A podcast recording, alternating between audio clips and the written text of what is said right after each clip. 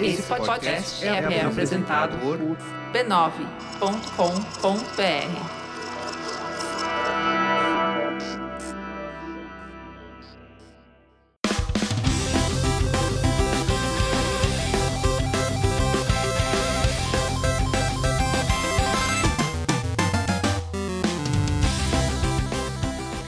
Ao vivo, Poco Pixel número 81, eu sou o Adriano Brandão, do meu lado tá o Danilo Silvestre, tudo bom? Tudo bom, beleza? Maravilha! Qual que é o tema de hoje, Danilo? O tema de hoje é Terráqueos contra Rapa. Olha só, a gente vai falar sobre um dos maiores jogos de todos os tempos, StarCraft. Que é um manto de terráqueo contra uns outros caras lá.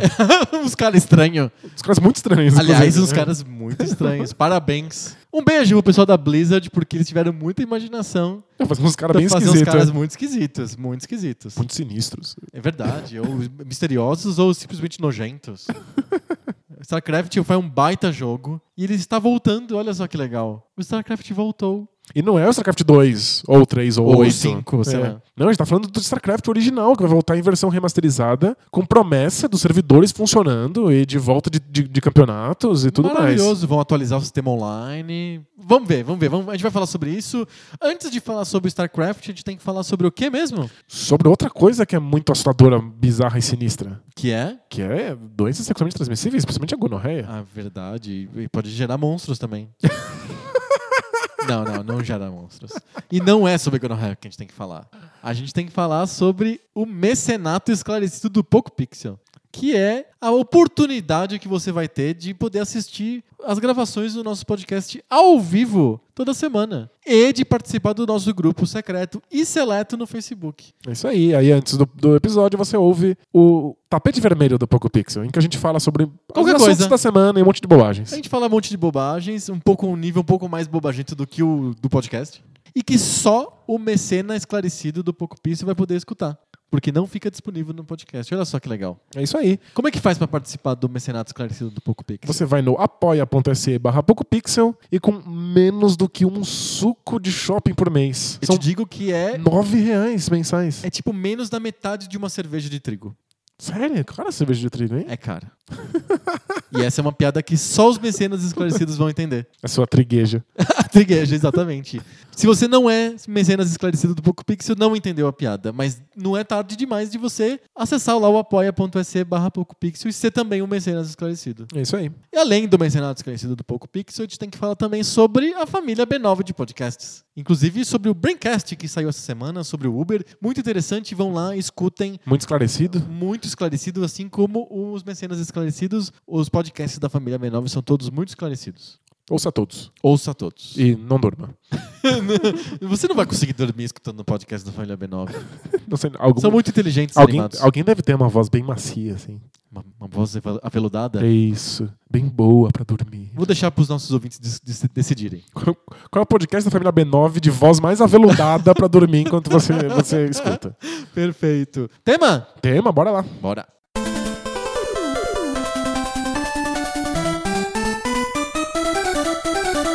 Você quantas horas da sua vida você já perdeu com StarCraft?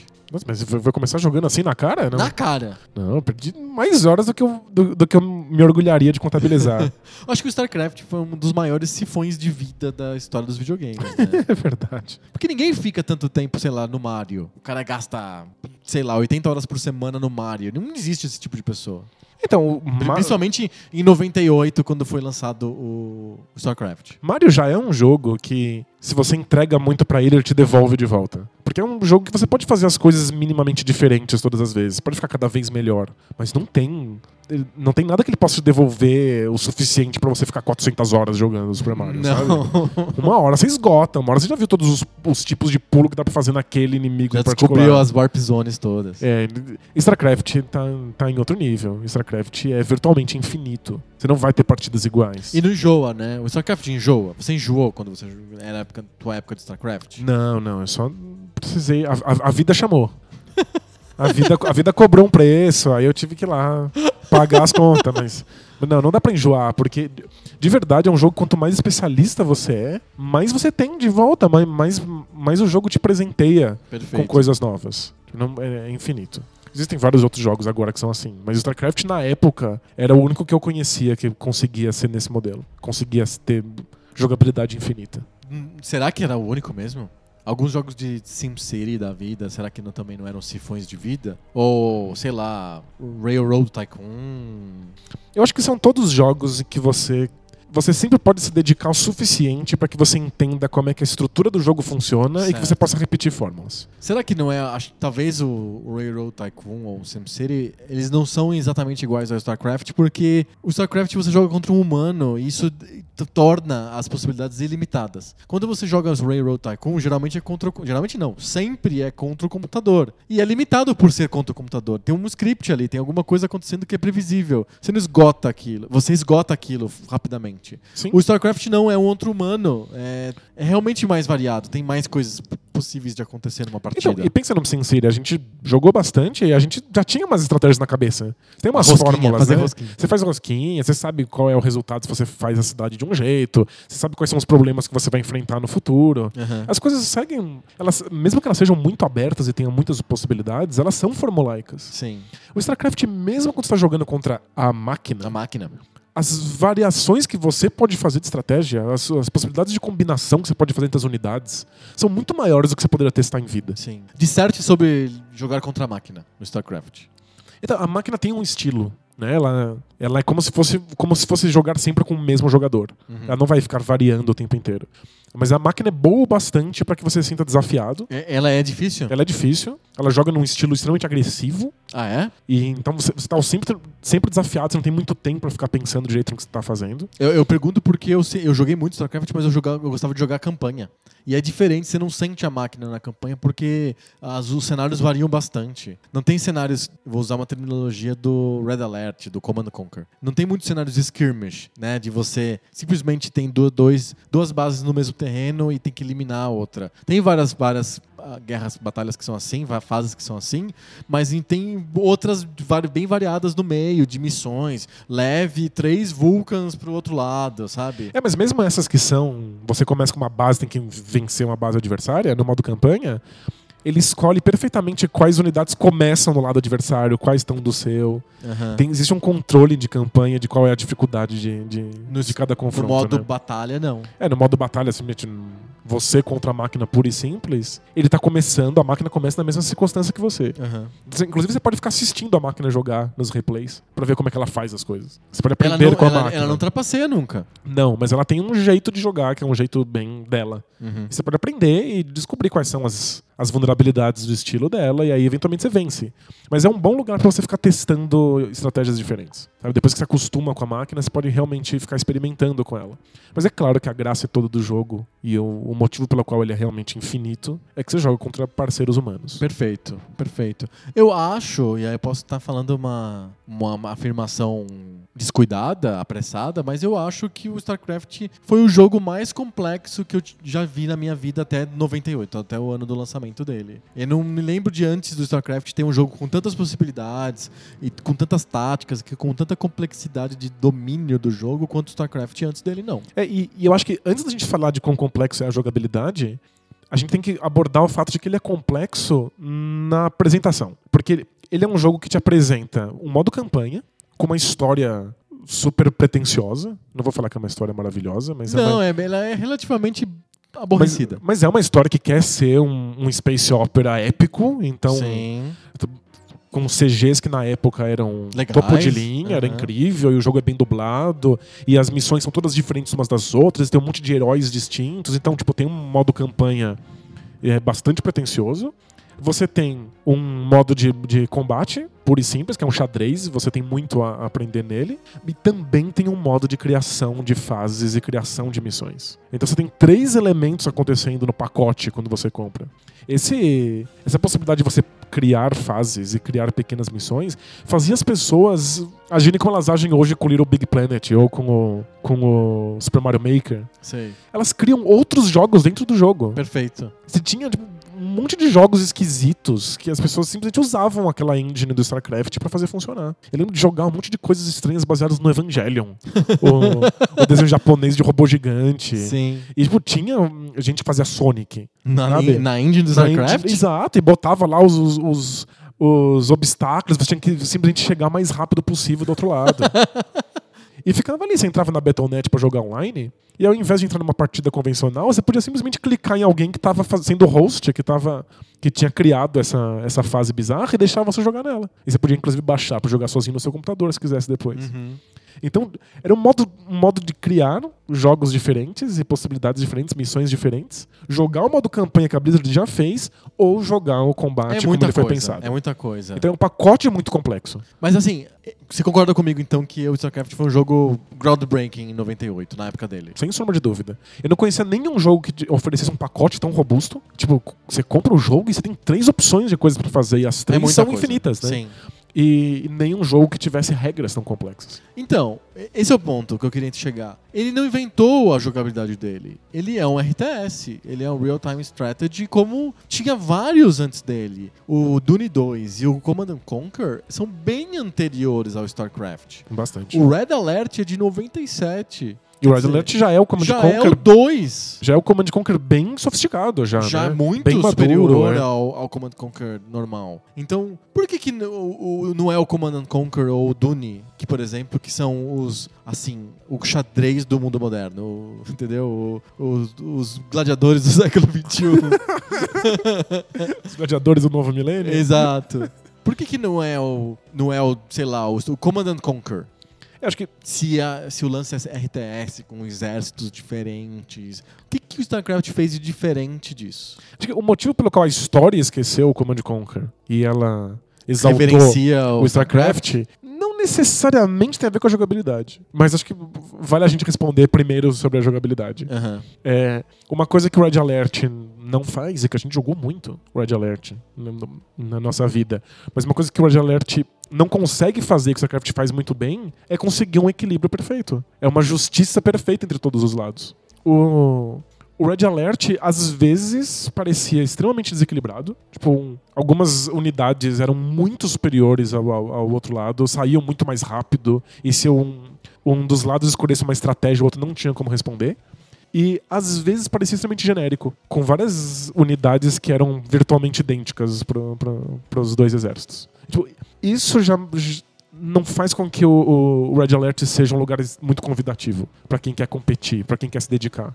Não é legal você se dedicar para entender as regras de um xadrez louco e aí o teu adversário usa uma estratégia imparável. Você, ah, ele escolheu os soviéticos, ele fez desse jeito, não dá para parar isso. Você se sente sacaneado, né? Entendi. Você se esforça pra caramba, mas não tem jeito. Não- Esse esforço não vai ser recompensado, você vai perder de qualquer maneira.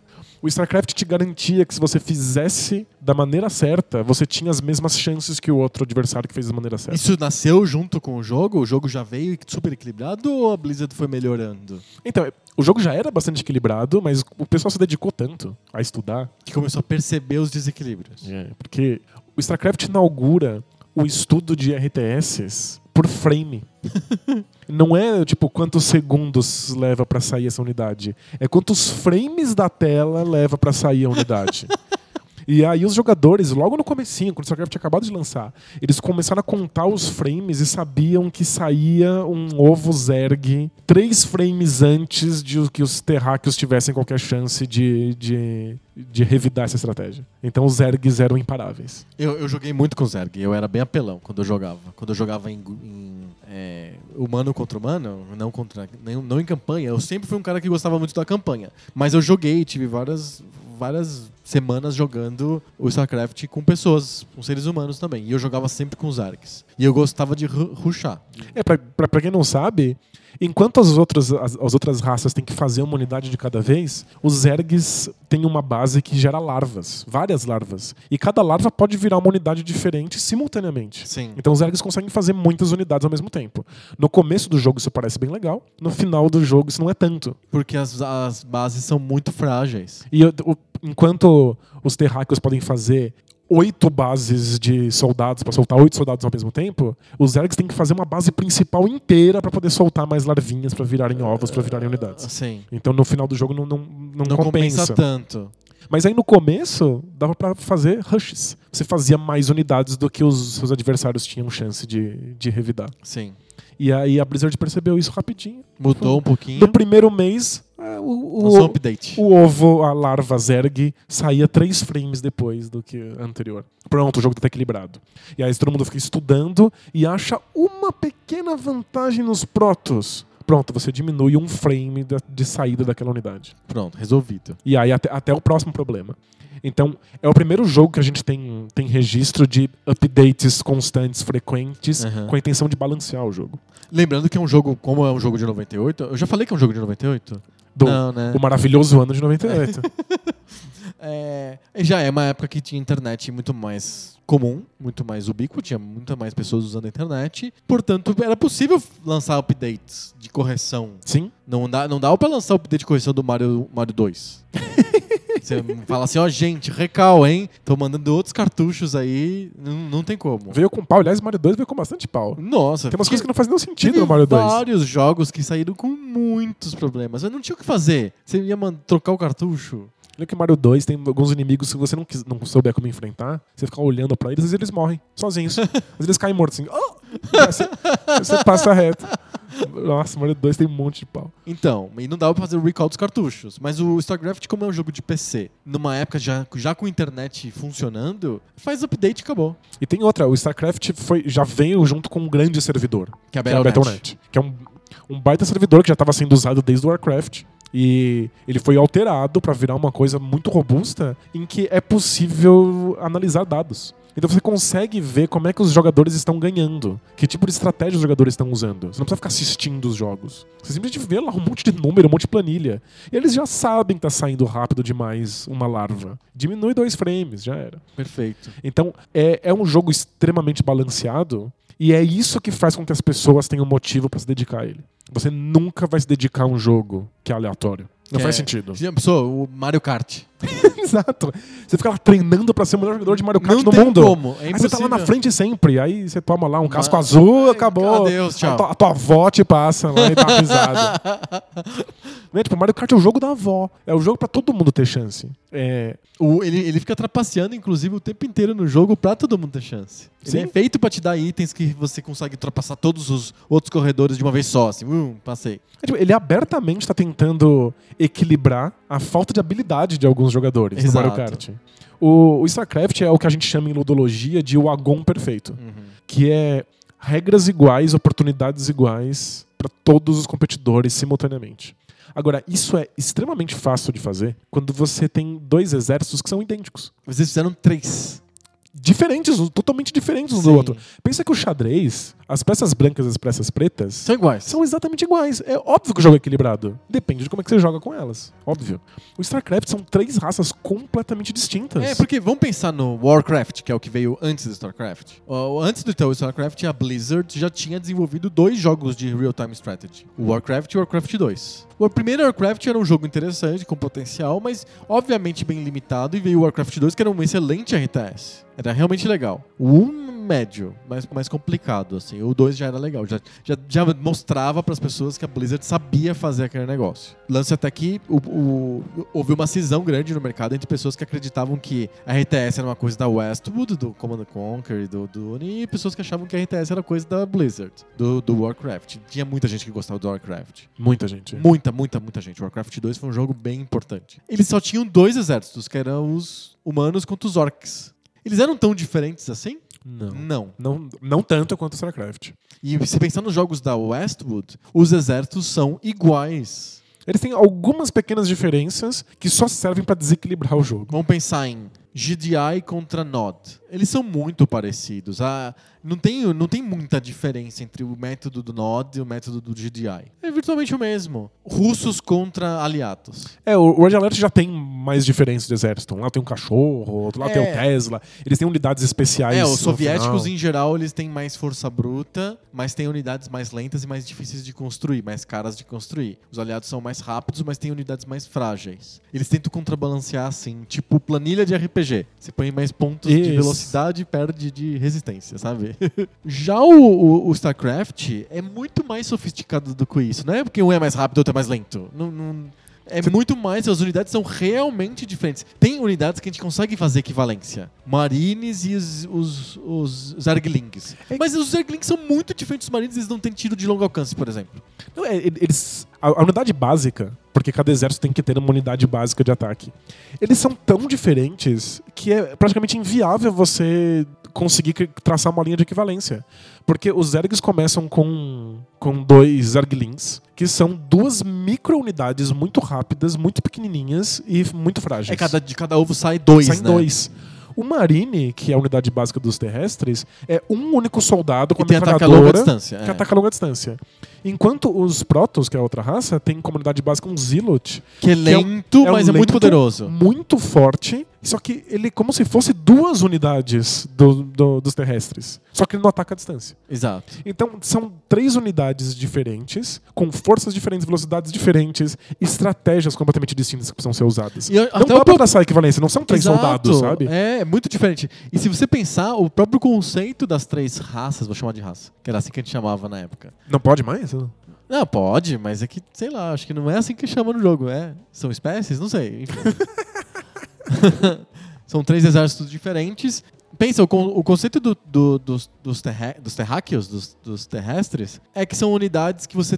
São prédios, por exemplo, as unidades, os- as, os- as estruturas. São resume- razoavelmente rápidas de construir, elas são reparáveis, você consegue consertar as unidades, e elas são destacáveis, você consegue levantar elas. As Elas voam. estruturas né, podem ser movidas de um lado pro outro. né? Exato. Já os, os ergs, as unidades são rapidíssimas de construir, os- e as estruturas também, e elas são orgânicas. Então, se der tempo, elas se re- autorregeneram. Elas se recomp- recompõem sozinhas. Mas elas ficam presas numa gosma no chão. Ela não né? sai do chão, E exato. você não pode construir ela se não tiver essa gosma. Tá. Ah, você né? precisa da gosma. Exato. Já os, os protos, as unidades são travadas no chão, elas também não flutuam. Só que ela- elas são muito demoradas de serem construídas. E elas são entregues por um portal temporal. Né? E- ah, é verdade, elas não não são construídas, elas vêm de outro lugar. assim. Ela vem de outra, outra dimensão. Exato. Mas tem uma, uma particularidade: precisa de ter pylons de energia X lá, alguma explicação que tem, em- perto das unidades para que elas continuem existindo. Se você destrói o pylon de energia, as unidades desativam, bzzu, desliga. Como era as usinas de eletricidade do Dune, por exemplo. Exato.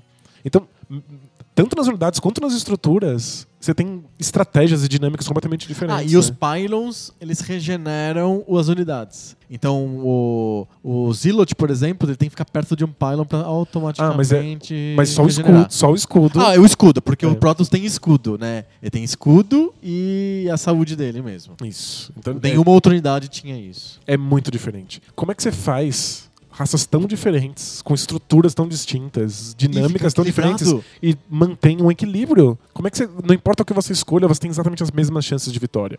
No instante em que um jogador não acredita que o jogo está equilibrado, ele abandona o jogo ou ele para de estudar.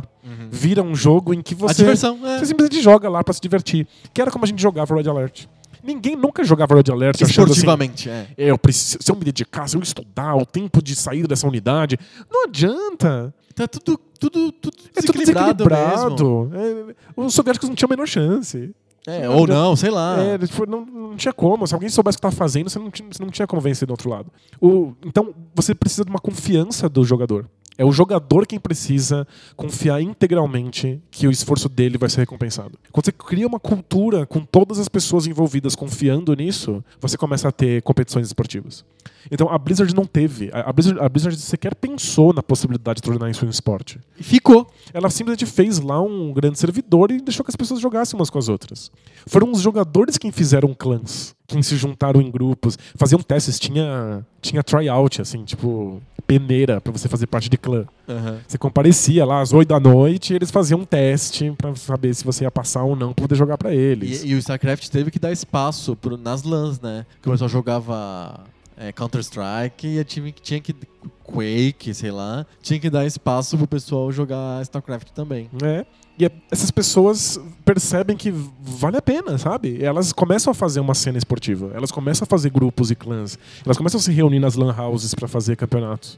E a Blizzard não tem nada a ver com isso, ela só deu as ferramentas pra que isso acontecesse. É claro que ela é uma empresa esperta, então ela percebeu o que estava acontecendo e se aproveitou. Ela fez muito esforço pra não estragar. Pra não- Como assim não estragar? Ah, de, por exemplo, ela lançou um ano depois o Brood War, que é uma extensão. Sim. Não chega a ser uma continuação, um outro jogo. Não, é só uma expansão. É uma acres- expansão. Acrescenta uma campanha, que é o...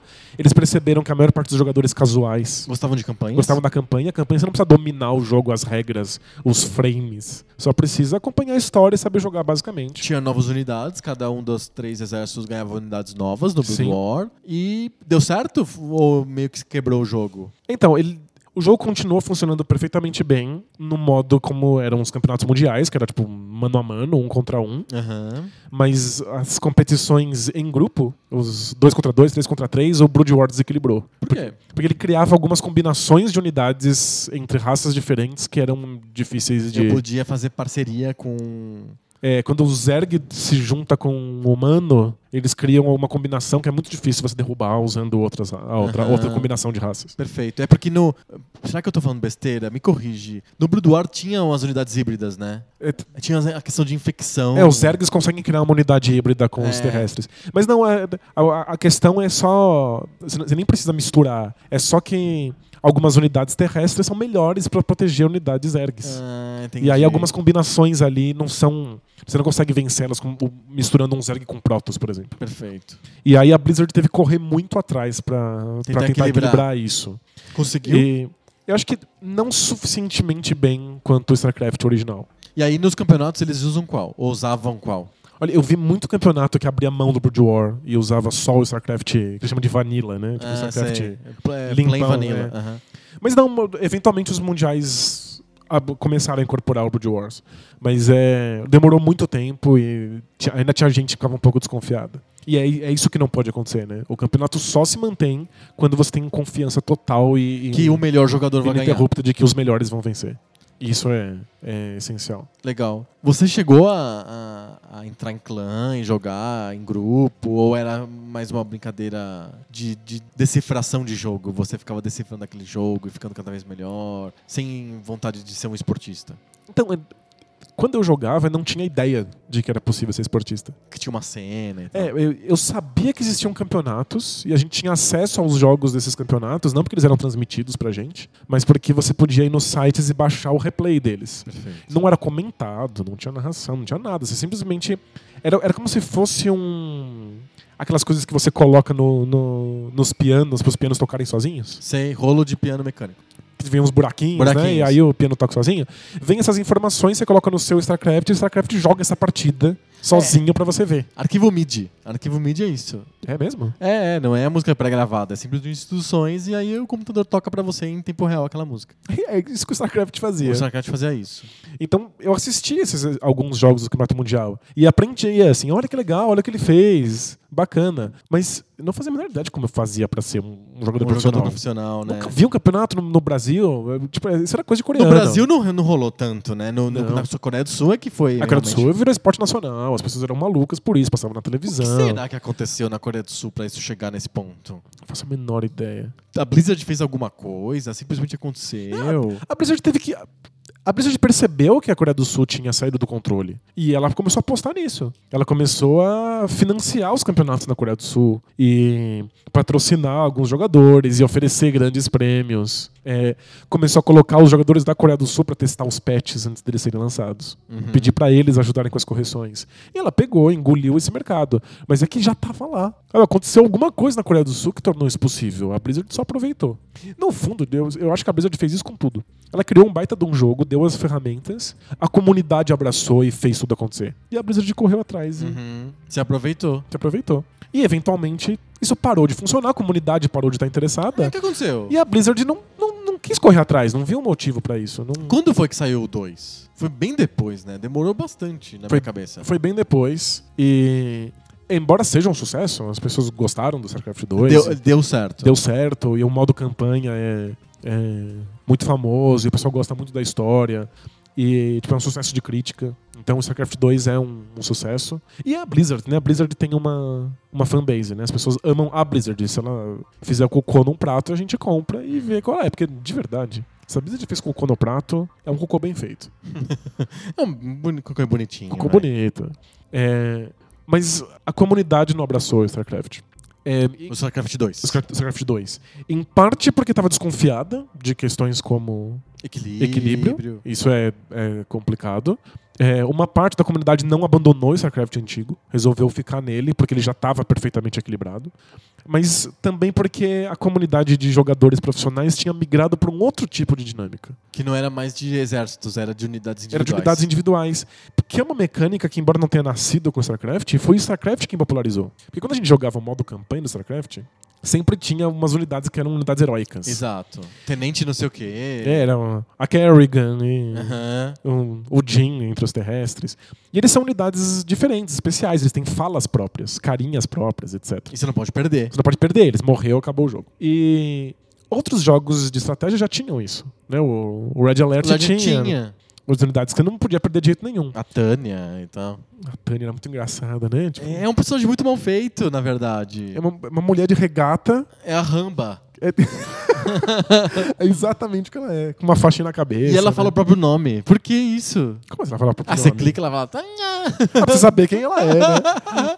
É tipo os Power Rangers, sabe? Você tem que falar o seu nome pra você saber. tá certo, verdade. Senão, eles são todos iguais, né? Sim. Eram uns pixels É, minúsculos. nossa, o Red Alert e os Pixels são muito pequenininhos. Muito pequenininhos. Então você tem que clicar ela tem que falar, sou Tânia, não me mata. É, e uma coisa que me chamava a atenção nos jogos da Blizzard de RTS é que ele, adba- ele abandonava aquela visão satélite muito longe que a Westwood gostava de dar aos jogos e Era era, uma bem visão perto, né? bem perto. No Warcraft e no Warcraft 2, eram, vi- era bem grande, as unidades eram bem grandes. Era o Orc era grandão, andava lentamente, gigante na tela. É mais E- fácil de se relacionar com o personagem, né? Você vê os Exato. detalhes dele e tal. E no StarCraft ele abandona a visão reta e- de cima e ele faz um isométrico, que fica muito bom, ajuda demais. Demais. Não, ajuda E muito. você pode virar, é realmente muito bom. Bem mais prático. Mas tá falando das unidades individuais. Ah, então, a, a Tânia é uma unidade individual que você não pode perder e ela é super forte. Você se sente mal poderoso usando a Tânia. Nossa, ela resolve matar tá Resolve tudo. milhões de caras ao mesmo tempo. Mas ela é, ela é isso. Você clica no- na unidade inimiga e ela tira na unidade inimiga e tenta matar. Assim como qualquer outra unidade que você usar. Só que ela é poderosíssima.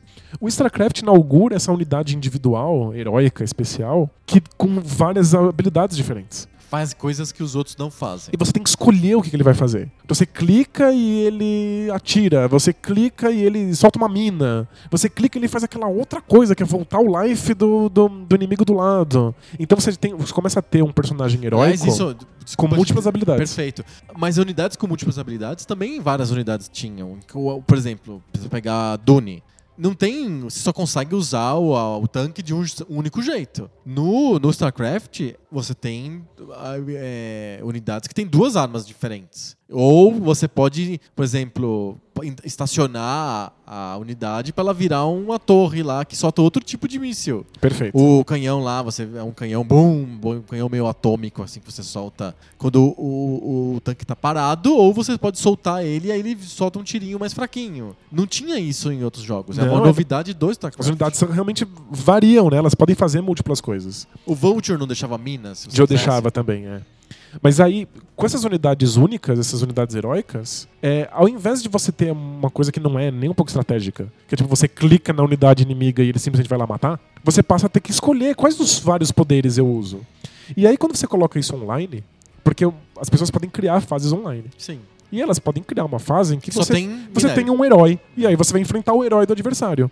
Se eu tivesse. um É o combate do Atari, né? Co- Como se fosse. Só que ao invés de eu ter exa- dois personagens exatamente idênticos e eu não tenho estratégia nenhuma, porque eu só clico no inimigo pra matar ele, eu tenho que escolher quais dos meus poderes eu vou usar. Perfeito. E aí começa a criar esse tipo de gênero, né? É, cê- você começa a ter um, o, o micro StarCraft. Porque o, o StarCraft é dele- Tem ele, é, estratégia de construir. ele é caracterizado unidades. por três raças muito diferentes, mas muito equilibradas, com múltiplas estratégias. Eu posso usar o herói dos terrestres, o herói dos protos e o herói dos ergs, e eu tenho exatamente a mesma experiência num mundo mini. Porque os três têm vários poderes diferentes uns dos outros, eles também são equilibrados, eles também permitem múlti- múltiplas estratégias. Mas Esse- é virar um jogo mais de tática, né? Vira um jogo de tática, você está comandando uma unidade só. Exato. E isso fazia muito sucesso na Battle.net. Eu já, não- eu já perdi essa época, eu não, não participei dessa época. Então eu, eu jogava muito Nesse modelo. 2 de jogo. contra 2 e 3 contra 3. Demais. Cada um com sua unidade.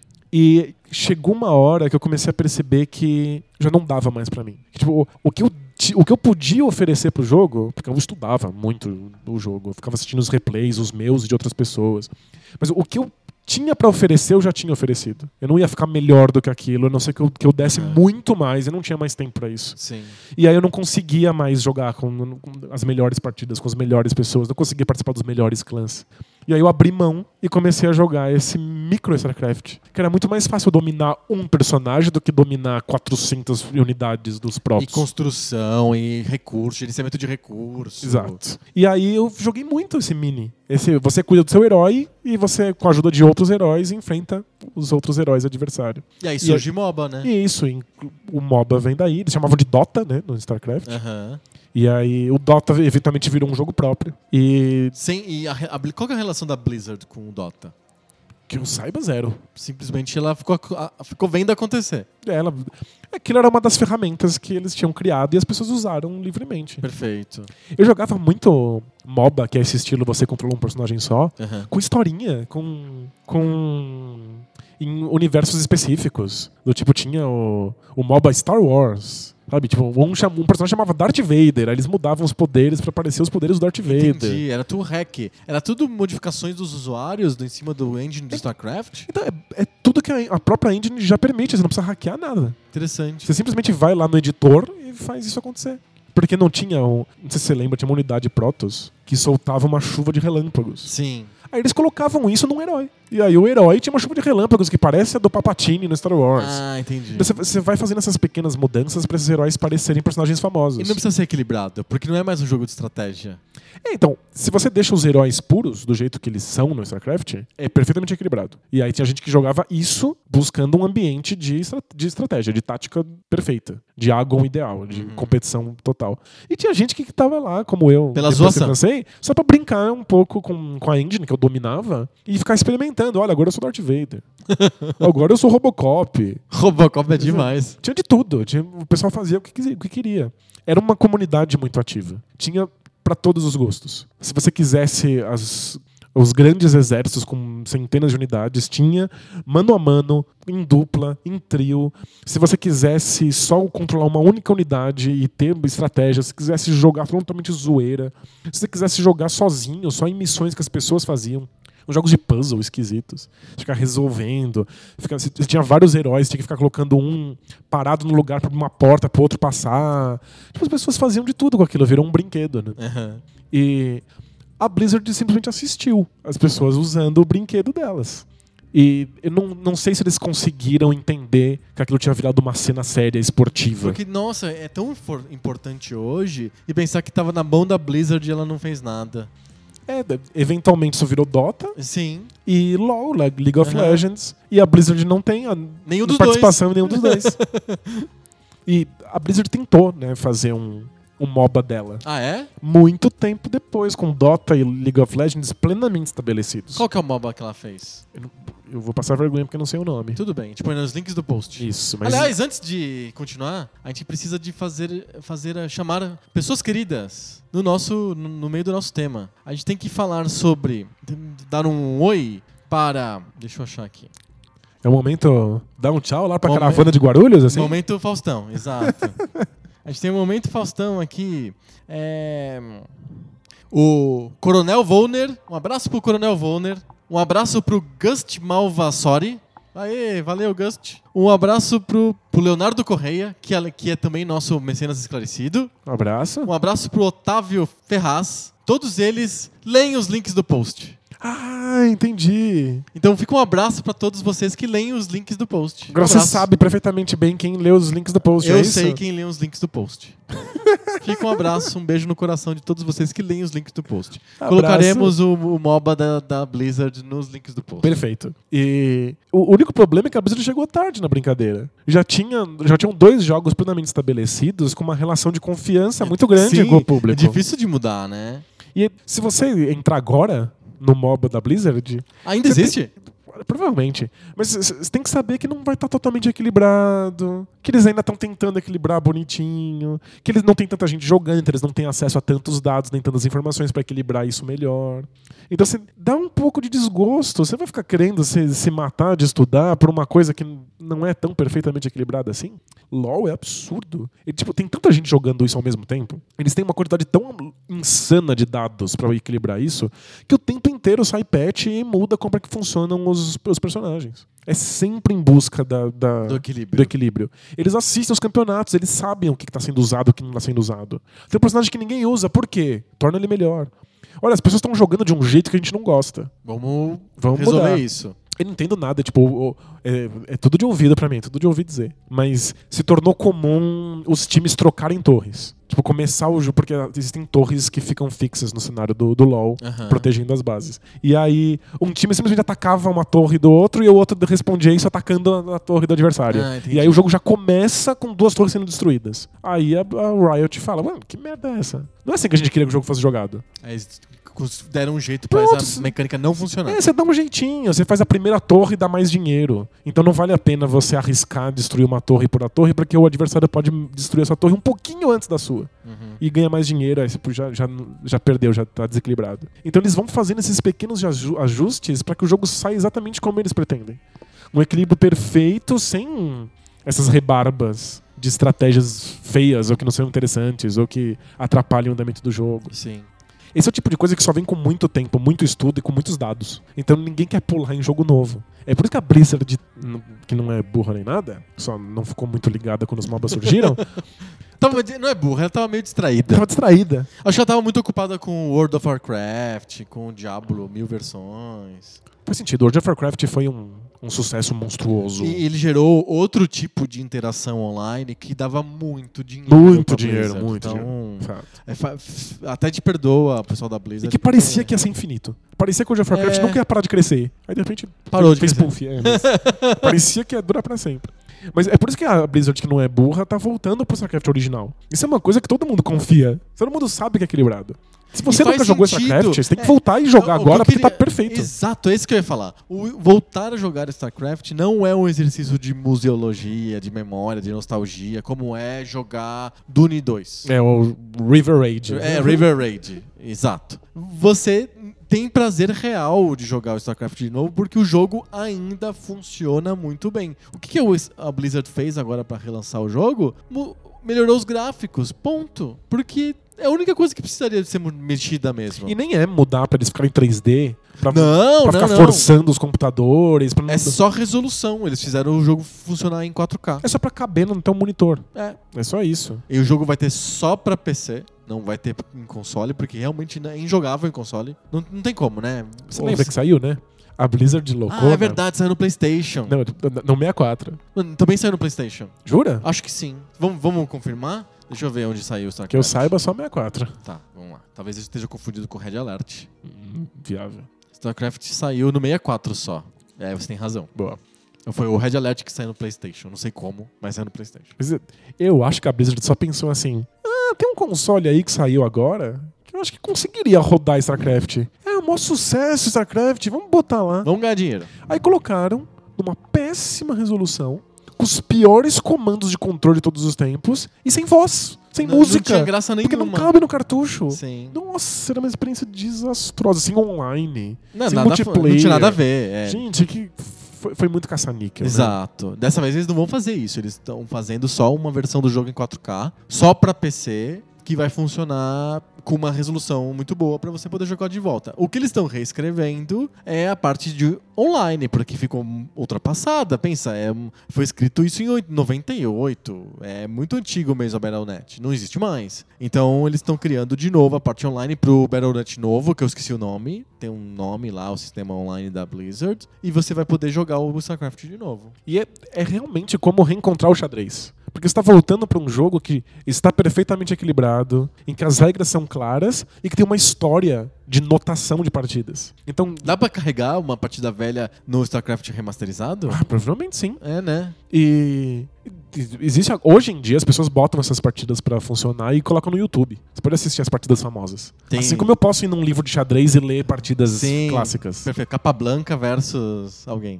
Isso que é legal? Eu- a minha estratégia de colocar StarCraft? StarCraft com os, com os protos Você jogava com os Protoss? Eu jogava majoritariamente com os protos. Legal. Mas de, de colocar a battery na frente de um pylon pra fechar a entrada pra minha, pra, pra, pra minha base, ainda funciona. Tipo, é uma estratégia minha. É eu um pensei, clássico. eu testei va- de, de várias maneiras, ela, ela dá certo, ela ainda funciona hoje. É como se eu tivesse meu estilo de jogar xadrez. E é legal saber que você pode voltar pra um lugar em que essa estratégia sempre vai funcionar. Será que a gente é bom ainda se a gente acessa- é, ac- baixar o StarCraft novo e jogar? A gente vai conseguir ser bom?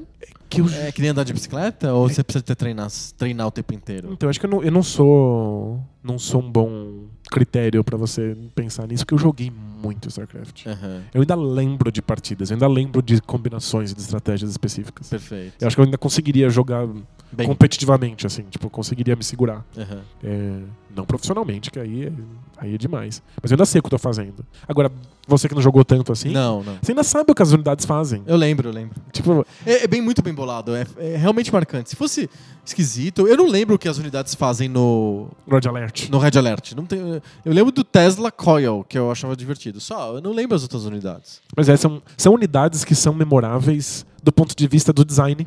Elas visualmente são memoráveis. Sim. E elas são muito diferentes umas das outras. Então você acaba lembrando o que elas fazem, porque o que elas fazem nenhuma outra faz.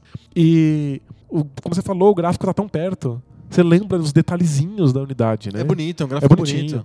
E, de verdade, eu não costumo fazer isso, mas eu recomendo para pessoas que não estão interessadas na estratégia nem em jogar online. Eu acho que o Space Opera do StarCraft é divertido por si. A campanha. O modo campanha, o, o, o, o modo como essas raças interagem umas com as outras, e as particularidades delas, e o, O modo campanha é muito bem bolado. o, o plot twist que tem no final.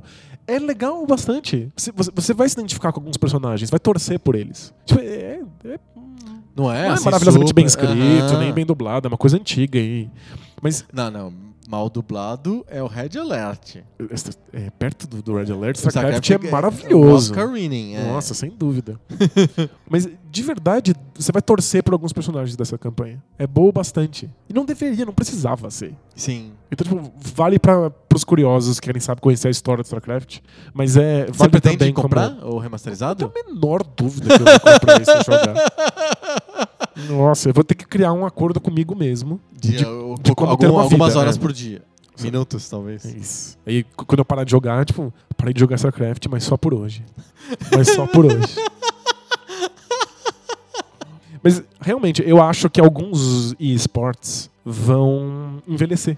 Que eles vão passar por tantas e tantas mudanças e vão surgir outros esportes que vão acabar substituindo eles e eventualmente eles vão ser esquecidos, vão ficar na história. Tipo, n- não acredito que LoL vai durar pra sempre. Sabe? Al- Algum jogo vai substituir o que LoL é. Mas StarCraft vai sempre fazer sentido. Tipo, eu imagino. É o jogo eterno. É o É- Munrado dos videogames. e- Eu imagino os nossos netinhos podendo voltar pro StarCraft jogando. Eu acredito Independentemente. nisso também. Independentemente de qual é o gráfico, de qual é a resolução do, do, do, do monitor. Ah, eu, ele não é o, jo- um do- o único jogo que é assim. Não, não, Tem vários imagina. outros jogos que são eternos. É, Tetris, por exemplo, é um jogo eterno. Isso pode ser no Game Boy ou naquele computador de caracteres soviético. Ele continua funcionando, ele continua extremamente divertido. Ele sempre vai ser, sempre vai funcionar. Sim. E j- xadrez, que é um jogo que eu nem gosto tanto. Mas é.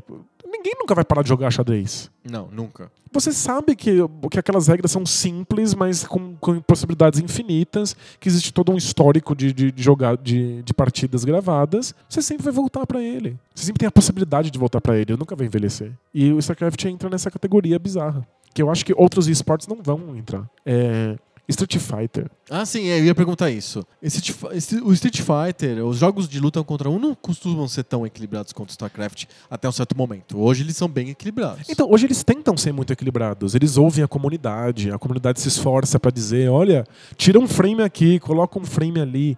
Mas é, tá muito longe da da complexidade, das estratégias possíveis. Mesmo que seja equilibrado, é mais simples, tem menos coisa pra fazer do que no StarCraft. Exatamente. O, num jogo de luta, simplesmente pelo sistema do jogo de luta, ele tem que abrir mão de possibilidades em nome de um, um equilíbrio. Então você não pode colocar muitos elementos ali dentro, porque é um jogo de luta 2D, sabe? Não, não, não, você não pode ter muitas opções pro jogo não, não desequilibrar. E outra, tem combinações complicadas. A gente sabe, se você assiste um campeonato mundial de Street Fighter, você sabe que se um cara pega um personagem e ele, e ele tá enfrentando alguém que é a, a resposta contra ele, ele vai perder. Tipo, tem personagens que são bons contra personagens específicos. Sim. Tem personagens que são, es- são para estratégias específicas. E isso não, não, não funciona a longo prazo.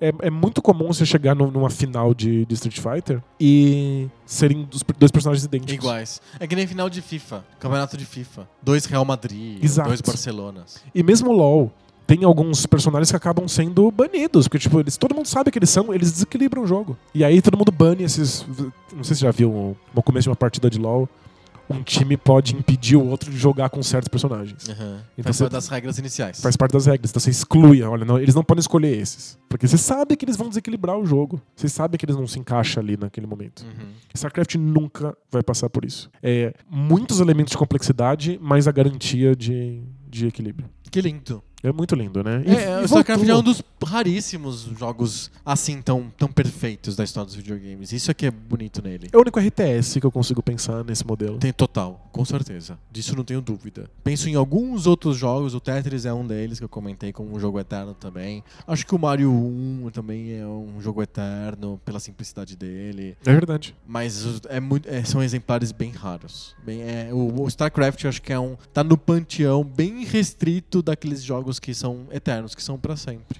É, São jogos que você pode confiar que eles sempre vão te devolver aquilo que você se esforça neles, mas são jogos que também dependem pura e exclusivamente da jogabilidade. Sim. Então são jogos que não vão envelhecer nunca. Nem precisava ter o HD, o 4K, ou que- qualquer coisa que seja. Acho que é só porque se não é com 4K, acho que o nosso monitor, Fica se não é ruim, HD, é. nosso monitor fica tão ruim que talvez você não consiga ler algumas é, coisas.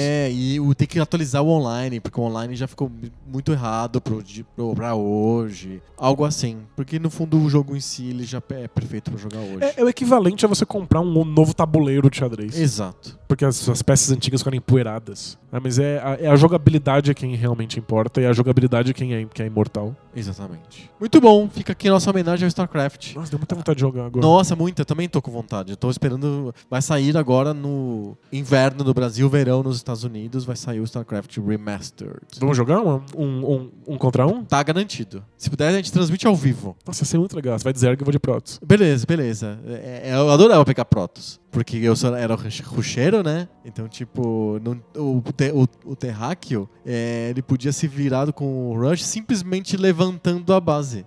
Isso, mas ele, enquanto a base tá voando. Ele não faz ela, mais nada. Ela não Não produz. faz nada. É. né? E o Protoss não tinha essa chance. E às vezes eu pegava, tipo, base Protoss que só tinha um Zilor. Isso, não. Você tem- o, o Protoss tem que estar completamente ciente da- da- de que um Rush Zerg pode aparecer a qualquer momento. Ele tem que estar pronto pra isso. Assim, É um desespero. é tipo, é. se- o o começo do jogo do Protoss deve ser angustiante. T- Total. E, e é engraçado que existem, e- existem dados sobre isso. Tipo, quantos cliques por segundo dá um jogador de Protoss no começo da partida? Quantos cliques por segundo dá um jogador de Zerg? E o, o Protoss é 10 vezes mais. Ele clica loucamente, porque ele tem que fazer tudo acontecer ao mesmo tempo. Por né? senão, já era. Assim. Porque senão vem um Rush Zerg e acabou o jogo. Sim. Mas tá ali, tem essa possibilidade de você saber fazer. Não, eu quando eu jogava, eu era muito rusheiro. E porque eu não era bom jogador, e eu descobri que com ru- rushando eu podia. Você Ganhar. descobriu uma fórmula que exato, funcionava. é. exato.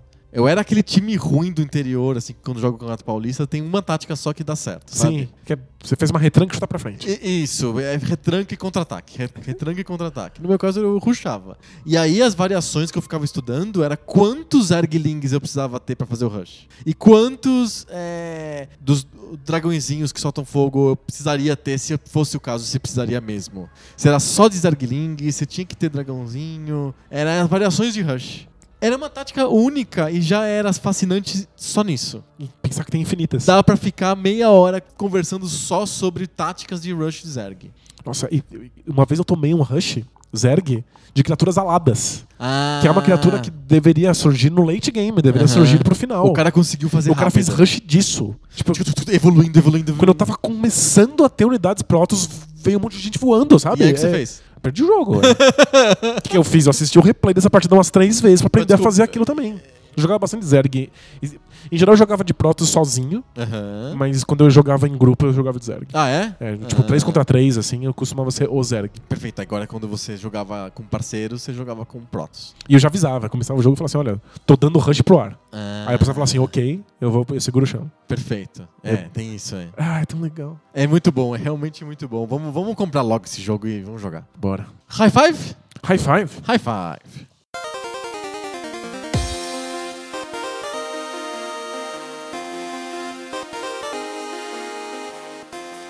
High five.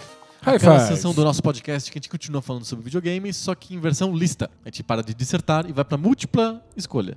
E Que- No caso, a gente escolhe cinco jogos ou cinco alguma coisa de videogame que atendem a um, um tema específico. E essa semana, qual que é o tema?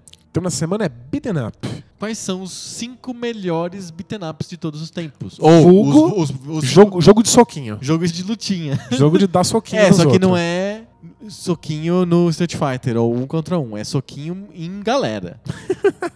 É, o pessoal chamava isso de briga de rua, jogo de Isso. briga de rua. Basicamente você anda- você anda da esquerda pra direita e batendo nos malucos. É isso, batendo nos bucha de canhão.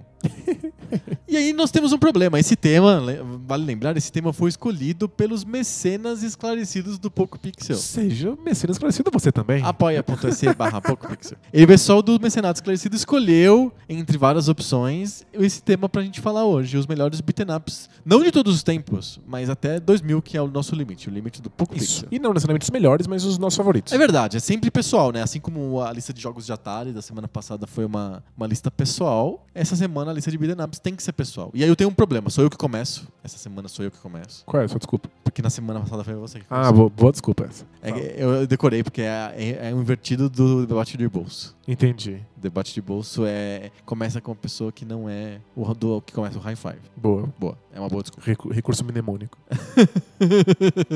Escolher os melhores beat'em ups é muito complicado, porque eu gosto de beat'em ups. É uma- um gênero que eu frequentei muito quando eu era, quando eu era moleque. Eu curtia demais de, de jogar jogos de beat'em up. Então você é um arroaceiro, é isso? É, virtual. é. Você é um vândalo. Eu né? crio problemas na rua, só que só no videogame. no conforto e na segurança do lar.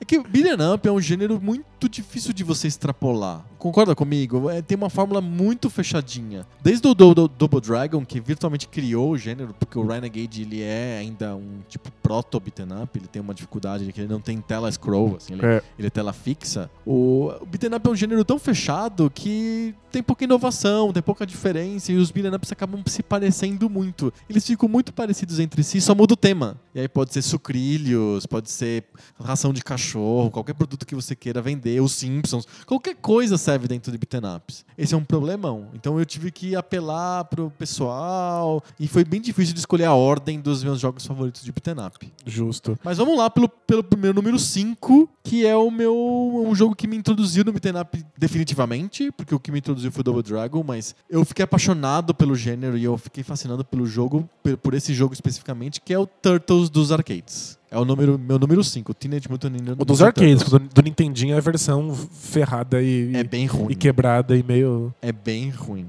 destroçada dele. Nos arcades era um jogo bem interessante e me chamou a atenção porque eram quatro jogadores ao mesmo tempo. Quatro, isso é novo pra época do Turtles. Eu acho Sim. que o jogo é de 92. Ele é bem no começo dos anos 90. Ele tinha gráficos bem bonitos pra época, som bom, ele tinha várias falas. É a verdade. cena inicial dos Turtles quase Era eu tipo co- cutscene, é? eram cutscenes. Eu quase coloquei a cena inicial desse jogo no- na minha lista de momentos marcantes da história dos videogames. Ia ser mais uma cutscene. Mais uma cutscene pra história dos videogames, que é o prédio da April O'Neil pegando fogo e as tartarugas pulando e tal, e o mestre Splinter falando, é, vamos lá, não sei o quê, porque ele é uma espécie de vamos lá porra sempre, né? ele, é o, o que- o papel dele é mandar o pes- o pessoal ir, "Va- vamos lá, porra! e tinha uma, uma historinha que não tinha muito plot, mas que aparecia no jogo, os vilões que apareciam no final das fases, tinha um, um chefão no final de cada fase que no- o Double Dragon não tinha, era mais a fluido, o Double Dragon e a- a- as fases dos Turtles eram um pouco mais fechadas, mas ele mantinha aquela historinha da jornada, de andar em certos lugares, Sim. etc. Eu gostava muito desse jogo, a versão de arcade eu gostava, achava super legal, era meu sonho ter ela em casa. Quando saiu pra Nintendinho, corri pra comprar a versão Jabuti Ninja pirata lá, lembra dos Jabutis Ninjas? Lembro, é, tinha, um- O cara de óculos escuros. e, é, tinha uma- a- as armas famosas das, das Tartarugas Ninjas, né? Que são o bumerangue E a corrente, sei lá. A tonfa A tonfa, é verdade. não tinha? É, no jogo não tinha, mas no- na capa do. Na capa tinha. Tinha. E umas cores meio daltônicas, assim. É Muito estranho. Eu gostava muito desse jogo, mas realmente olhando retrospectivamente, o- esse jogo do Nintendinho não era bom. O dos arcades, eu não vou dizer que dá pra jogar hoje, mas ele se sustenta um pouco melhor. Esse é o número, meu número 5, Turtles de arcade. Ele não se sustenta hoje, mas ele. Ah, Como nenhum beat'em up, na verdade, eu acho. Não, não, não, não, calma. Mas ele, ele vende bem o modelo. Se você quer saber qual é o modelo de. É verdade. be- Beat'em up de arcade com quatro jogadores simultâneos, vai jogar esse. Ele é. Que é realmente o que foi, foi imitado a, A exaustão. exaustão. Exato. É um beat'em up da Konami pra arcade. Então, contrariando o que você disse, Hum. existem alguns poucos beat'em ups que são bem diferentes do resto. Olha só. E quatro deles estão entre os meus Ô, beat'em ups louco. favoritos. Então acho que eu vou. A minha lista vai ser mais mais Hipster. mais hipster Tá bom, esquisita eu sou e o diversa. mainstream da história e você é o hipster. É isso. Mas eu começo com a minha, com a minha opção mainstream. Que é? O meu número 5 é Streets of Rage 2. Ah, ele tá na minha lista também. Mais pra frente? Bem mais pra frente.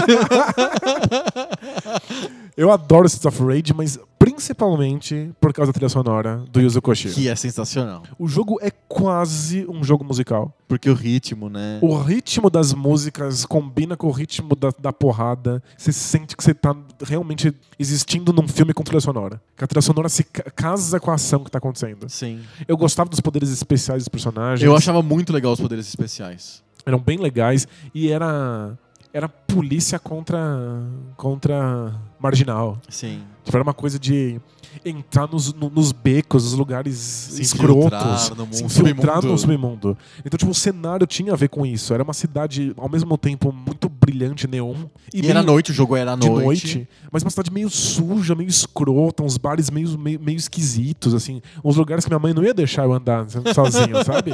Eu achava legal em- infiltrar nesse mundo bizarro, nesse mundo neon. Mas é. tá na minha lista porque é um. É é um baita jogo, mas a trilha sonora coloca ele acima de- da maior parte dos beat'em up genéricos do planeta. Perfeito. É, eu eu não sei se eu deveria est- estragar a minha, minha lista, mas eu acho que eu já vou adiantar. O Streets of Rage 2, pra mim, ele é o número 1 um da minha lista. Sério? Ele é o número 1 um da minha lista. Porque eu acho que dos jogos que eu escolhi, eu escolhi só beat'em ups tradicionais, sem hipsterismo. Sou um cara hum, que vou com as massas.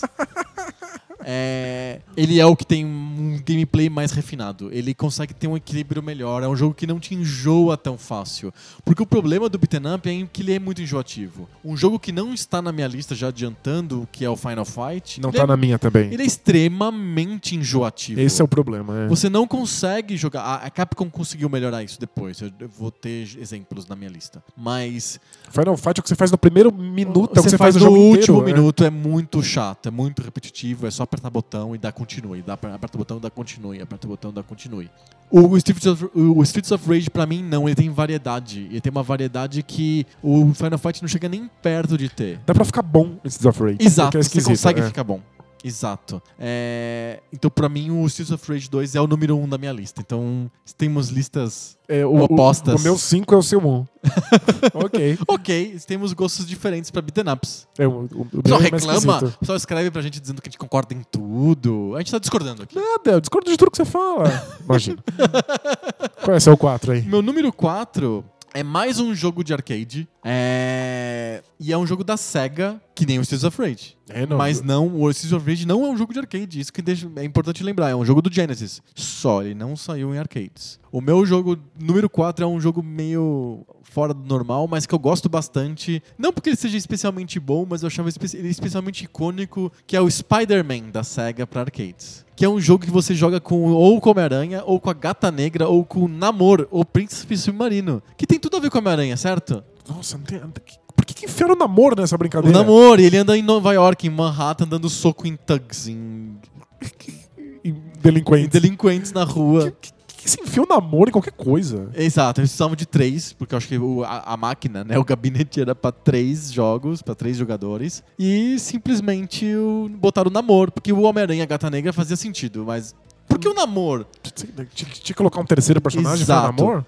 o- a luta é boa, funciona bem, os personagens são imensos, você vê o, o jogo bem de perto e tem, ele muda, tem fases que você ele, a câmera afasta, você vê o Homem-Aranha pequenininho e ele tem ele ganha aquela coisa de ser Homem-Aranha, de escalar prédios, subir e fazer coisas. Então ele tem uma variedade de beat'em up que eu achava muito legal. E tinha fases aéreas, tem uma variedade de jogo e eu gosto desse jogo. É um jogo bem raro, eu joguei bastante ele no arcade, depois foi bem difícil de encontrar esse jogo de novo, eu não sabia nem o nome. Ele é, obviamente, só Spider-Man. Não saiu pra Genesis? Não saiu pra Genesis. Tem vários jogos de, de- de- do Homem-Aranha de beat'em up pra Super Nintendo e pra, pro próprio Genesis, feito pela LJN, por outros produtores. Esse é o Spider-Man Arcade da SEGA. E também é do começo dos anos 80. E é um jogo bem honesto. Não é um jogo que você fala, nossa, que incrível. Mas é um jogo que diverte, que sacia e que diverte toda a família. Eu conheço de, de vista, assim. Eu- Aham. eu vi passar, nunca joguei.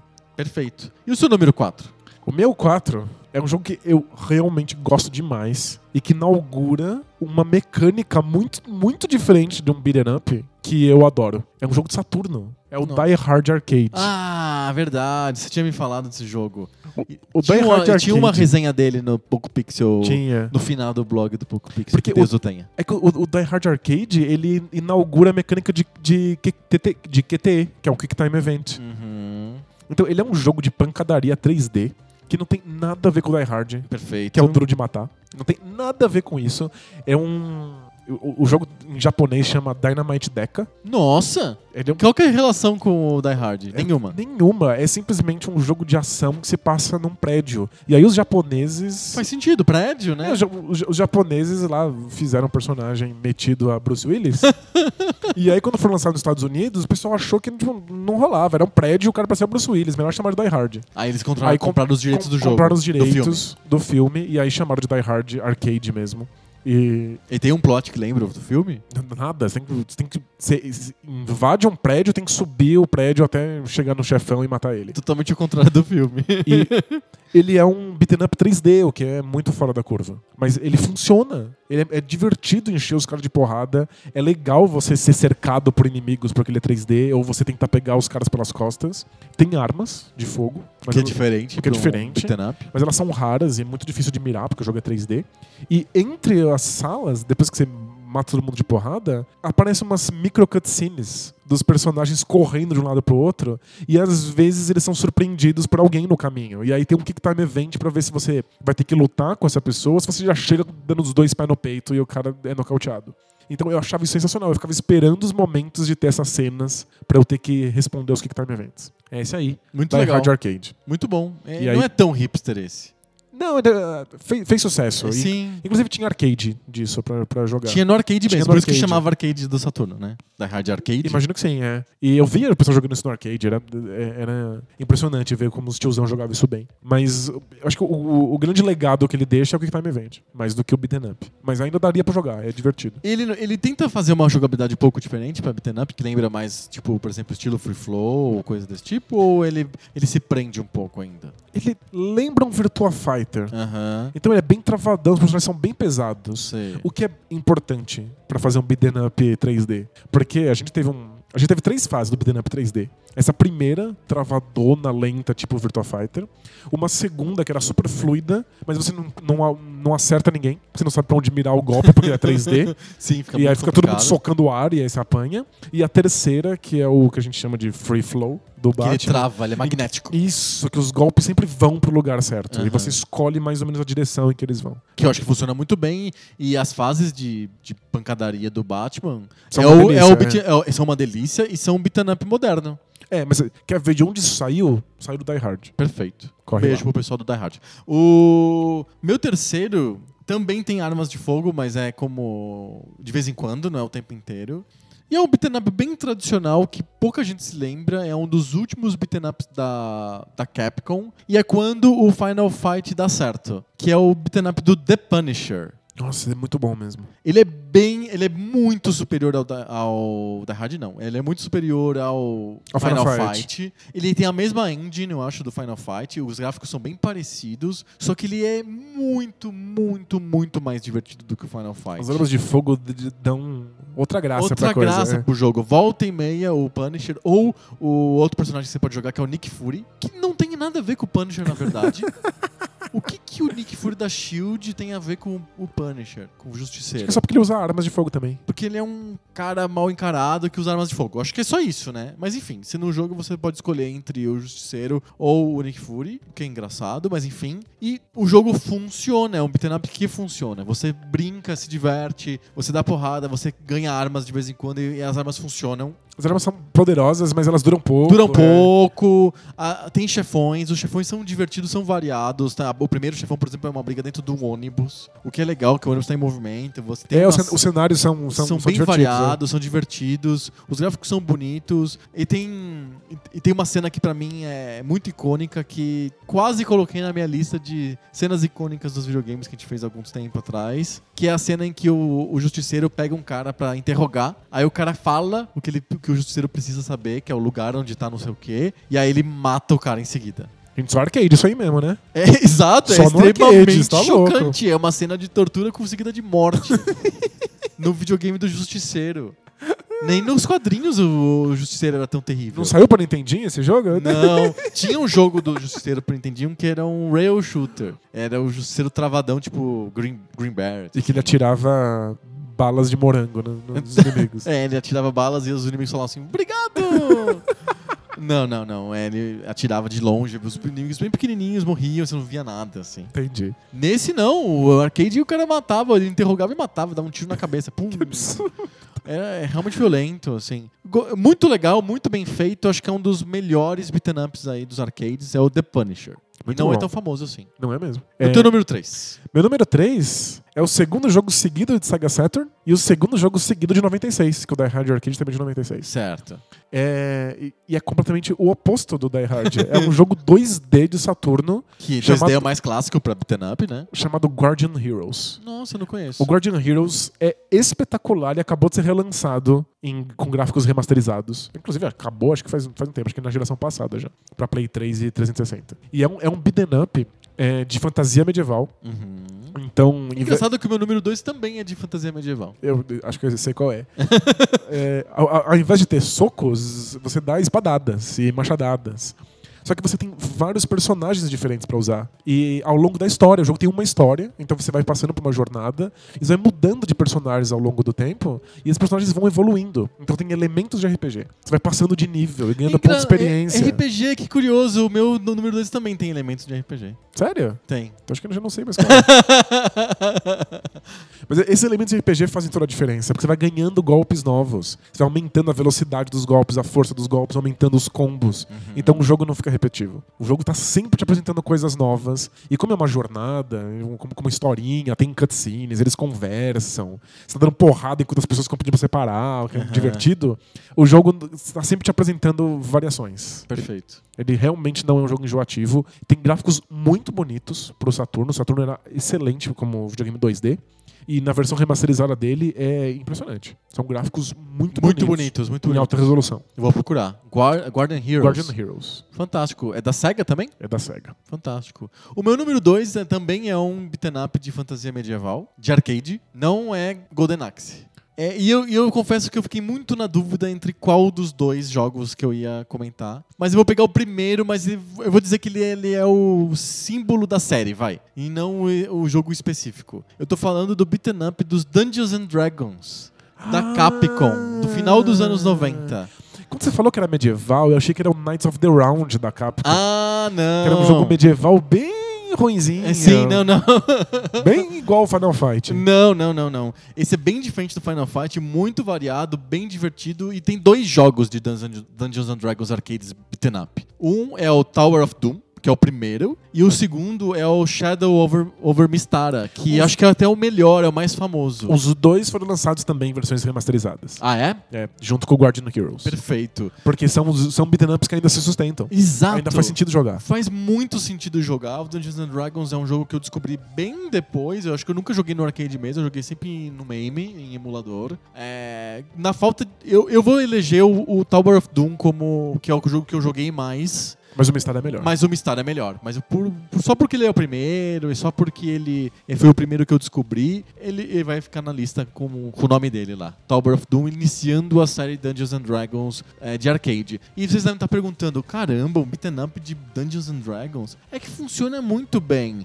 Pensa nos personagens clássicos de Dun- Dungeons and Isso, Dragons. tem que pensar que não é o Advanced Dungeons and Dragons, é o Dungeons and Dragons original, É. lá dos anos 80, começo dos anos 80. É, é o Caverna do Dragão do Exato. É. desanimado, que chamava Dungeons and Dragons, in- inclusive. Exato, é o ladrão, o guerreiro, o Isso. anão. Exato, é exatamente isso. Você tem esses personagens pra você escolher. É um ambiente parecido com o do Golden Axe, só que a luta funciona bem melhor. O jogo é bem bonito. O jogo é bem bonito, ele tem realmente é, caminhos das fases que você consegue escolher de um jeito mais esperto. E tem os elementos de RPG porque você vai evoluindo aquele, lu- aquele jogador, vai coletando itens, vai comprando coisas. Ele, você consegue brincar um pouquinho dentro desse, desse beat'em up.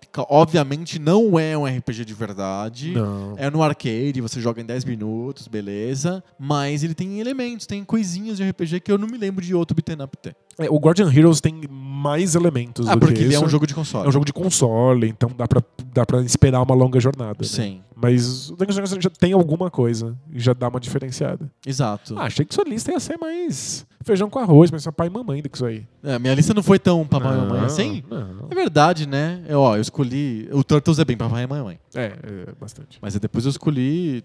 é, The Punisher, E o Dungeons and Dragons, tá realmente ótimo. não são jogos tão famosos. E o seu número 2? O meu número dois, se eu estivesse escolhendo racionalmente, se eu estivesse usando a razão, seria o meu número Um. Se- usando a razão, se todo mundo parar pra pensar, vai ser o número um de todo mundo. Deveria ser o número um de qualquer um, porque ele é inegavelmente o melhor beat'em up já feito. Que é? É que com o coração, o meu número um vai ser diferente. Ah, tá bom. Mas o meu número dois é Comic Zone. Ah, é tão legal, mas é- eu tenho dificuldade de colocar ele na categoria beaten up. Co- como assim? Ele é sobre encher todo mundo de porrada. É, Eu sei disso, só que ele não é aquele. não é brawler. Ele você não tá lutando contra 700 coisas ao mesmo tempo. Depende da- da- do quadrinho. Ah, mas tem qua- ah, poucos quadrinhos tem mais de três hum, caras pra você bater. Você tá achando que é o quê? O Street Fighter?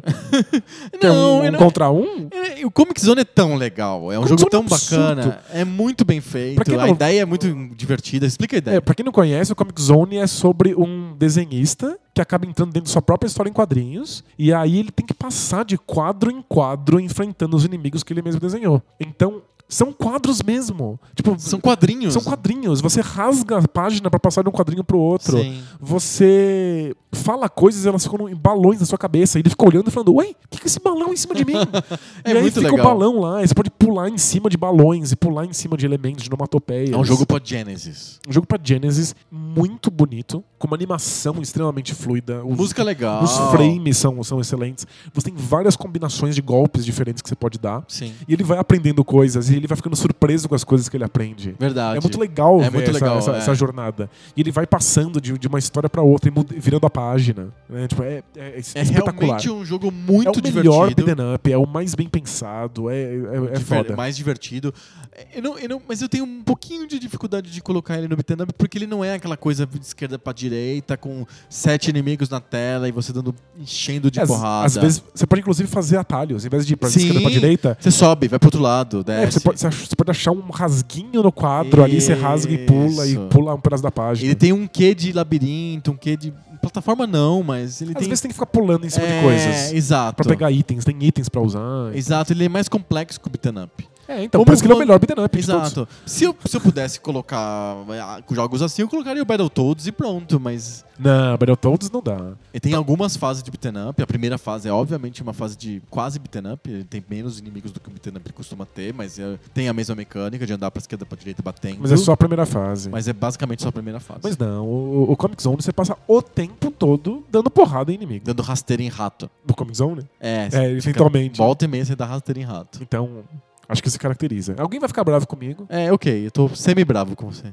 Ok. É que eu, é que eu Você tá te bravo porque perdoo- você esqueceu. É, é, eu esqueci. Se e tivesse também, lembrado e- dele, tava aí. É verdade. E porque também eu gosto muito do jogo. É O jogo é muito bom. maravilhoso. O jogo é maravilhoso. E se eu não me engano, me chicoteiem se eu estiver falando besteira. É, ele saiu no Genesis e saiu no PC também. Ele tinha uma versão pra PC. É mesmo? Eu acho que sim. Quer Sim. fazer o teste? A gente descobre. Eu descubro e coloco nos links do post. Perfeito. Um abraço pra quem lê os links do post. E o seu No, no meu número 1 um é Streets of Rage 2, eu já tinha comentado. Ah, é verdade. É realmente, eu acho incrível como a SEGA mandou bem nos, nos, nos beat'em ups, segundo Muito. a nossa lista. Tem vários, Vários da aqui. SEGA, vários da SEGA. É, é um jogo variado, bonito, consegue a linha de beat'em up cla- tradicional de você bater em malandro na cidade. Só que ele põe na noite, ele põe o Yuzo Koshiro, ele põe variedade, ele põe golpe especial que você É, chama fantástico. a bazuca da polícia. É, é muito legal. É meu número 5. Ah, tô- eu tentei.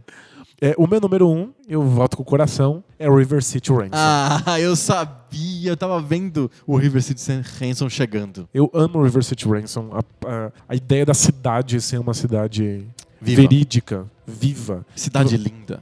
Acho que não, porque tem, tem umas pichações em vários lugares. Mas você- você olha e reconhece que é outro país, que é o Japão, as coisas, a arqu- a arquitetura faz sentido, você entra nas lojas, compra coisas, é, melhora o personagem, ou us- compra itens, usa itens, vai da direita pra esquerda, porque você pode ir pra lugares e aí vencer vilões, mas você tem que voltar pra ir pra outro lugar que tinha um outro vilão, então você não, não tem progressão só da esquerda pra direita. É um, um beat'em up muito diferente dos outros, e é de 89. Sim. É absurdo quão Ele é- precoce ele é. Vale lembrar que o, Riz- o River City Ransom é um jogo só de Nintendinho. Ele nunca saiu em outra versão. Ele é um jogo da, da Technos, que é a mesma produtora do Double Dragon. Aliás, eu já falo sobre o Double Dragon. É, que é da mesma família de jogos do Renegade. Porque o, o Riz- o River City Ransom é um jogo do Kunio-kun. É um jogo É. do Kunio que ele é esquentadinho e ele vai na cidade pra pra bater nas pessoas mesmo. E o Renegade é um jogo do Kunio-kun na versão original. E o, o Nintendo World Cup de futebol é um jogo do Kunio-kun. E a queimada lá, o Super Dodgeball, é um jogo do Kunio-kun. Tem um monte de jogos do Kunio-kun da Tecnos. A gente só não conhece porque eles nunca chamavam Kunio-kun no, Não. no, no, no- no ocidente. No Ocidente, não. No, no Japão era Kunio-kun e milhões de coisas que eu não consigo pronunciar. Mas- Mas, o River City Ransom é muito legal. Eu acho muito divertido você entrar na lojinha e comer sushi. É, é muito Comer inter- comida típica e Co- comprar itens, e comprar taco de beisebol e o boneco que deixa você mais forte. É muito legal. Ele prova bem que você não precisa ter uma plataforma super sofisticada para um jogo ser sofisticado. É com poucas coisas, pouco recurso, você consegue fazer um jogo sofisticado. Uhum. os, os gráficos são super simples, mas eles conseguem vender expressão de dor e de raiva. Verdade, porque eles Porque eles são cari- cari- caricaturais e Eles- funciona bem. Funciona super bem. E é um jogo que funciona bem até hoje. Você consegue jogar o River City Ransom até hoje com prazer, porque é divertido mesmo. Então, e, e- ele tem elementos, ele é muito precoce. Tipo, ele- ele tem traços de mundo aberto. Aham. Ele tem traços de jogo não linear. Ele tem é, essa ideia de você criar uma cidade verídica e deixar você ir pra qualquer lado, que a gente vai ver no Shenmue e no GTA. Exato. Sabe? Em oi- em 89. É, É, muito legal. tipo, todo mundo tem a obrigação de Sim. ver de onde essas ideias que a gente vê hoje surgiram. Porque o River City Ransom é, eu pensei. é um fenômeno. Ele não é o melhor, o mais sofisticado, o mais bonito, o mais divertido. Isso é o Comic Zone. Mas o, o River City Ransom é com certeza o mais inovador. Engraçado que eu pensei muito no, Riv- no River City Ransom quando eu fiz a minha lista. Mas seria trapaça porque eu nunca vivenciei muito bem o jogo. Eu joguei muito pouco. Então eh, seria muito de ouvir dizer e eu não quis colocar jogos de ouvir dizer no, na Justo. lista. Então, não suja eu- o nome do, do River City Ransom. Exato. Você não é. merece.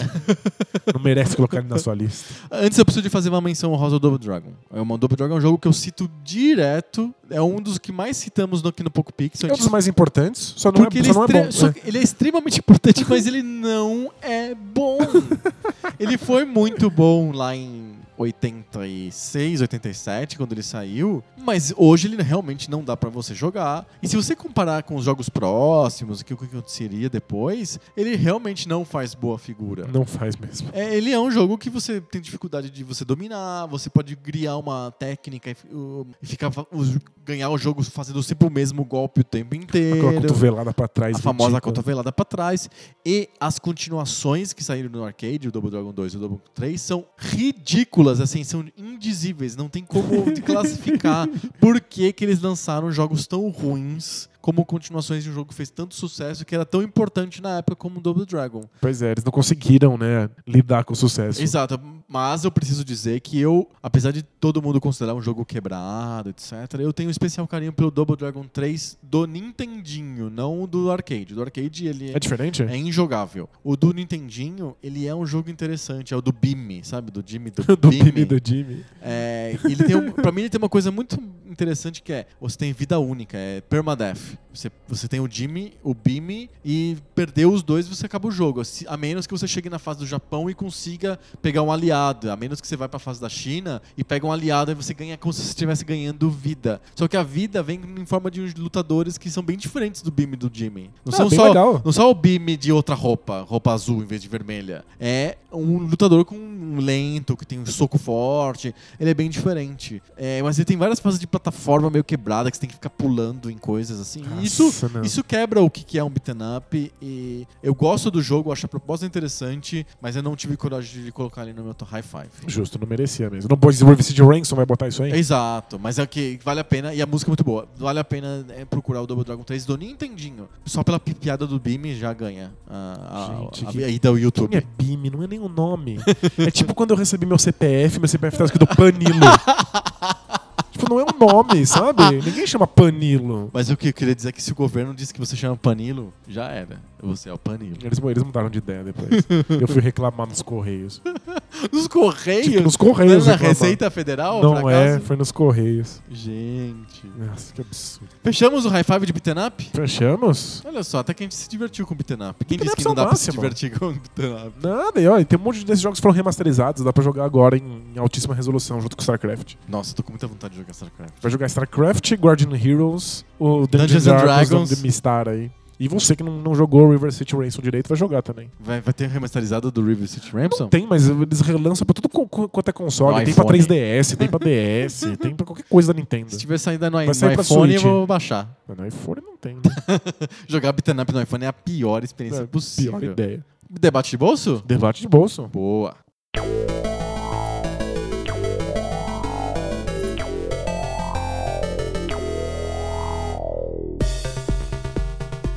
Debate de bolso! É Aquela sessão do nosso podcast que a gente para de falar sobre videogame e tem milhões de outros assuntos que o mundo nos oferece pra gente voltar pra terra e falar sobre assuntos da vida real. É toda semana um de nós propõe um tema diferente pra gente discutir e essa semana é você, Danilo. Como foi você que começou o High Five, então sou eu o debate de bolso. Exatamente. Tá vendo? Olha, tá vendo? Tô- É fácil lembrar. aprendendo, É tô fácil aprendendo. lembrar. É fácil lembrar. E aí, o que você, me- o que você tem pra gente discutir hoje no debate de bolso? Então, aconteceu uma coisa no mundo do basquete Do basquete. Justo do basquete. É que eu não poderia conversar no, no- no Bola Presa, mas eu posso conversar aqui no, no debate de bolso. Vamos lá. É, um jogador muito famoso resolveu defender publicamente os terraplanistas. Sério? Sim, a ideia de que a Terra é, na verdade, plana, estamos todos sendo enganados Você tá falando do Shaquille O'Neal. pela escola. Então, na verdade, esse jogador é o Kai Irving, que é um jogador Ah. muito famoso, tá jogando ag- agora. Ah, e o Shaq entrou na coma e aí nessa o, história. Shaq, o Shaquille O'Neal comentando que um jogador f- famoso tinha fa- definido os terraplanistas, falou, mas ele tem razão. ele tem razão. Todo mundo que já parou pra pensar, sabe? ele falou que ele pegou o carro, foi da Flórida até a Califórnia e era tudo reto. Era tudo reto. Onde já se viu? Que você precisa parar pra pensar, que a gente não pode comprar as ideias prontas. Porque se você simplesmente aceita o que as pessoas estão te dizendo, você vai ser enganado. Se você pensa de- pra valer, você vai perceber que a Terra é plana. Isso o Shaq ou foi o Kyrie O Shaquille Irving? O'Neal. Ah. Isso não dá pra achar que a Terra é plana sozinha, você tem que entrar em outras teorias conspiracionistas, né? Você tem que achar que a Terra é plana, que a ciência tá te enganando, Aham. que a escola tá te enganando e que o homem nunca chegou à Lua. A minha pergunta É que, ah, o nome, inclusive, chama Teoria da Conspiração, porque é tão intrincado, tem que ter tantas coisas acontecendo ao mesmo tempo, que só muita gente mancomunada pra coisa acontecer. Sim, é porque É- é- tem que ser uma cadeia de pessoas te enganando, não pode ser só uma. é pra cada problema que você traz pra um terraplanista, ele é obrigado a dar uma nova solução. Cada problema tem sua própria solução. É. Isso, por isso que é, é uma conspiração, tem que ter muita gente junta pra poder te enganar num ponto. Mas e a NASA tá mentindo? Isso. Mas e a escola? É por Também. causa dos Illuminati. Mas, mas e, e por que, que, que a, que a Terra é plana? Então, porque quando a gente faz isso, isso não é redondo. Ah, mas quando você faz isso dá certo. Não, mas é- isso é por um outro motivo. É porque a Terra está cercada por uma bolha de água. É, Nossa senhora. A a Terra está cercada por uma bolha- bolha de água para os terraplanistas. Né? É. Por isso que é azul. É, é uma bola No de céu. neve, sabe aqueles globinhos que caem neve? É tipo, é- é tipo isso. Hum. É... Que parece que cai neve, mas se cai no chão quebra, é água. Ah, é verdade, faz sentido. É, é. Então eu tenho duas perguntas. vamos lá. É, A Terra é redonda, tá? A Terra é redonda. assim. Ok, primeira pergunta resol- respondida. O primeiro é como, co- como é que isso aconteceu? Como é que a gente começou a ficar tão desconfiado da ciência? Uhum, Como é que a gente ficou tão desconfiado do- do- dos cientistas e da escola e dos especialistas a ponto de que a gente, não querendo ser enganado, seja completamente enganado? E a outra outro ponto é como é que a gente pode evitar isso? Sim. Como é que a gente pode criar ba- alunos numa escola que sejam críticos, que não queiram ser enganados e não vão achar que a Terra é plana porque ele foi de carro pra Da Flórida pra Califórnia e E- tava eu reto. não viu nenhuma curva. É, Muito bom.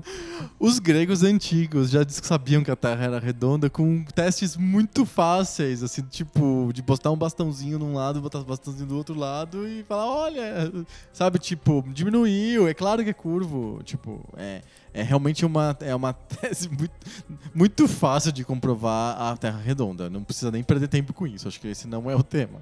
É, mas eu acho muito interessante pensar. A gente já fez um debate de bolso parecido, que era o debate de bolso sobre por que, que as pessoas gostam de contar mentira, de men- passar mentira no WhatsApp, no Sim. Facebook. Tipo, que os turistas faziam selfie com os pinguins mortos no- na Argentina, umas coisas assim. Eu, eu recebi uma mensagem no WhatsApp me av- alertando que eu não deveria tomar Tilenol, porque o Tilenol contém um vírus mortal, um dos vírus mais mortais do mundo, e que os médicos já estão cientes, mas o governo não tira o remédio de circulação mesmo assim. Tá vendo como tem a conspiração? Tem sempre. a co- Claro, porque senão não faz sentido nenhum. Tipo, Como é que você vai explicar isso? É uma conspiração muito louca, né?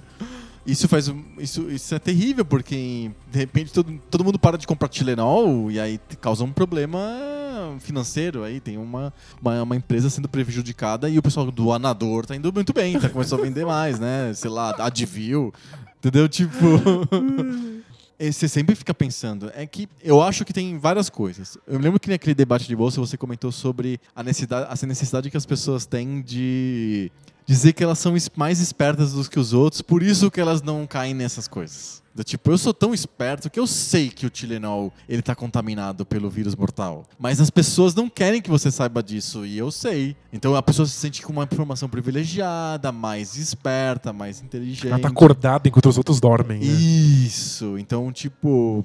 é, eu acho que isso, uma das origens é essa. A outra origem é que as pessoas precisam de histórias muito incríveis para serem contadas. Porque, em geral, as teorias da conspiração são as histórias mais rocambolescas possíveis. Não tem teoria da conspiração simples. É sempre extremo. É sempre cores berrantes. É sempre primary colors, como os americanos falam. Não tem teoria da conspiração ok. É, assim, do tipo. meh. Sabe? A- a- Aquela que você escuta e fala, e daí?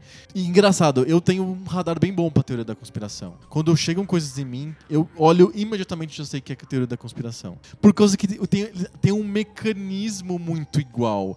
É sempre muito parecido. Eu vi outro dia que era assim: um funcionário da Ambev filmou no processamento da cerveja Ah, eu vi isso. pombos sendo triturados. Então a cerveja que você está recebendo tem é, pombo triturado dentro, com as doenças que tem o pombo. E a- a- o funcionário ele que- quer ficar anônimo, porque senão ele vai ser processado, vai ser perseguido por uma multinacional bilionária como a Ambev. Passem pra frente. Todos esses são mecanismos óbvios de teoria da conspiração. Quando me mostraram, eu falei: aham, fonte Arial, né? E descobriram, né? Tipo, era, Era uma- uma, filmagem de outro país, de outra. outro- Era Quantos anos um- atrás? Há 10 anos atrás, uma coisa de pão na Rússia. uma padaria na Rússia.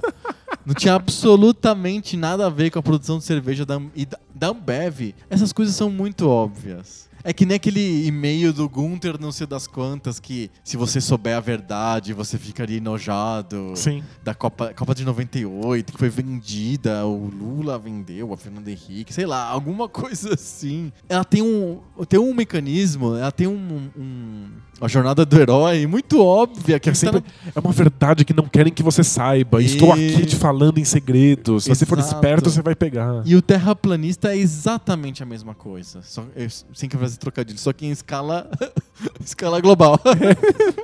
em escala cósmica, é com proporções cósmicas. Mas como a ciência foi de ser uma, uma coisa que todo mundo se apoiava pra ser um- uma coisa que todo mundo duvida? Tem um cara, um um- uma coluna, eu, não- eu não- eu não sei em- em qual site é, mas ele, ele é um, um jornalista especialista em astronomia. Então ele é o cara que dá todas as notícias sobre a NASA, sobre os próximos Perfeito. planetas. Você vai no- nos comentários do- dos posts, é só gente dizendo que o homem não foi à Lua. É tipo, é, é muita gente, é uma massa de pessoas por- que tá ali só Eu pra combater acho, a é- ideia de que o homem foi à Lua. Eu acho que as pessoas não querem acreditar. Essas pessoas não querem acre- acreditar que o homem não foi à lua, porque é uma história muito legal você dizer que tá sendo, rolando uma mentira que tá enganando as pessoas há 60 anos. É que é uma história muito mais legal que o homem foi à lua. Que o homem foi sobre um foguete e foi para lá. É muito mais legal. Inclusive, eles, eles argumentam que é muito mais absurda.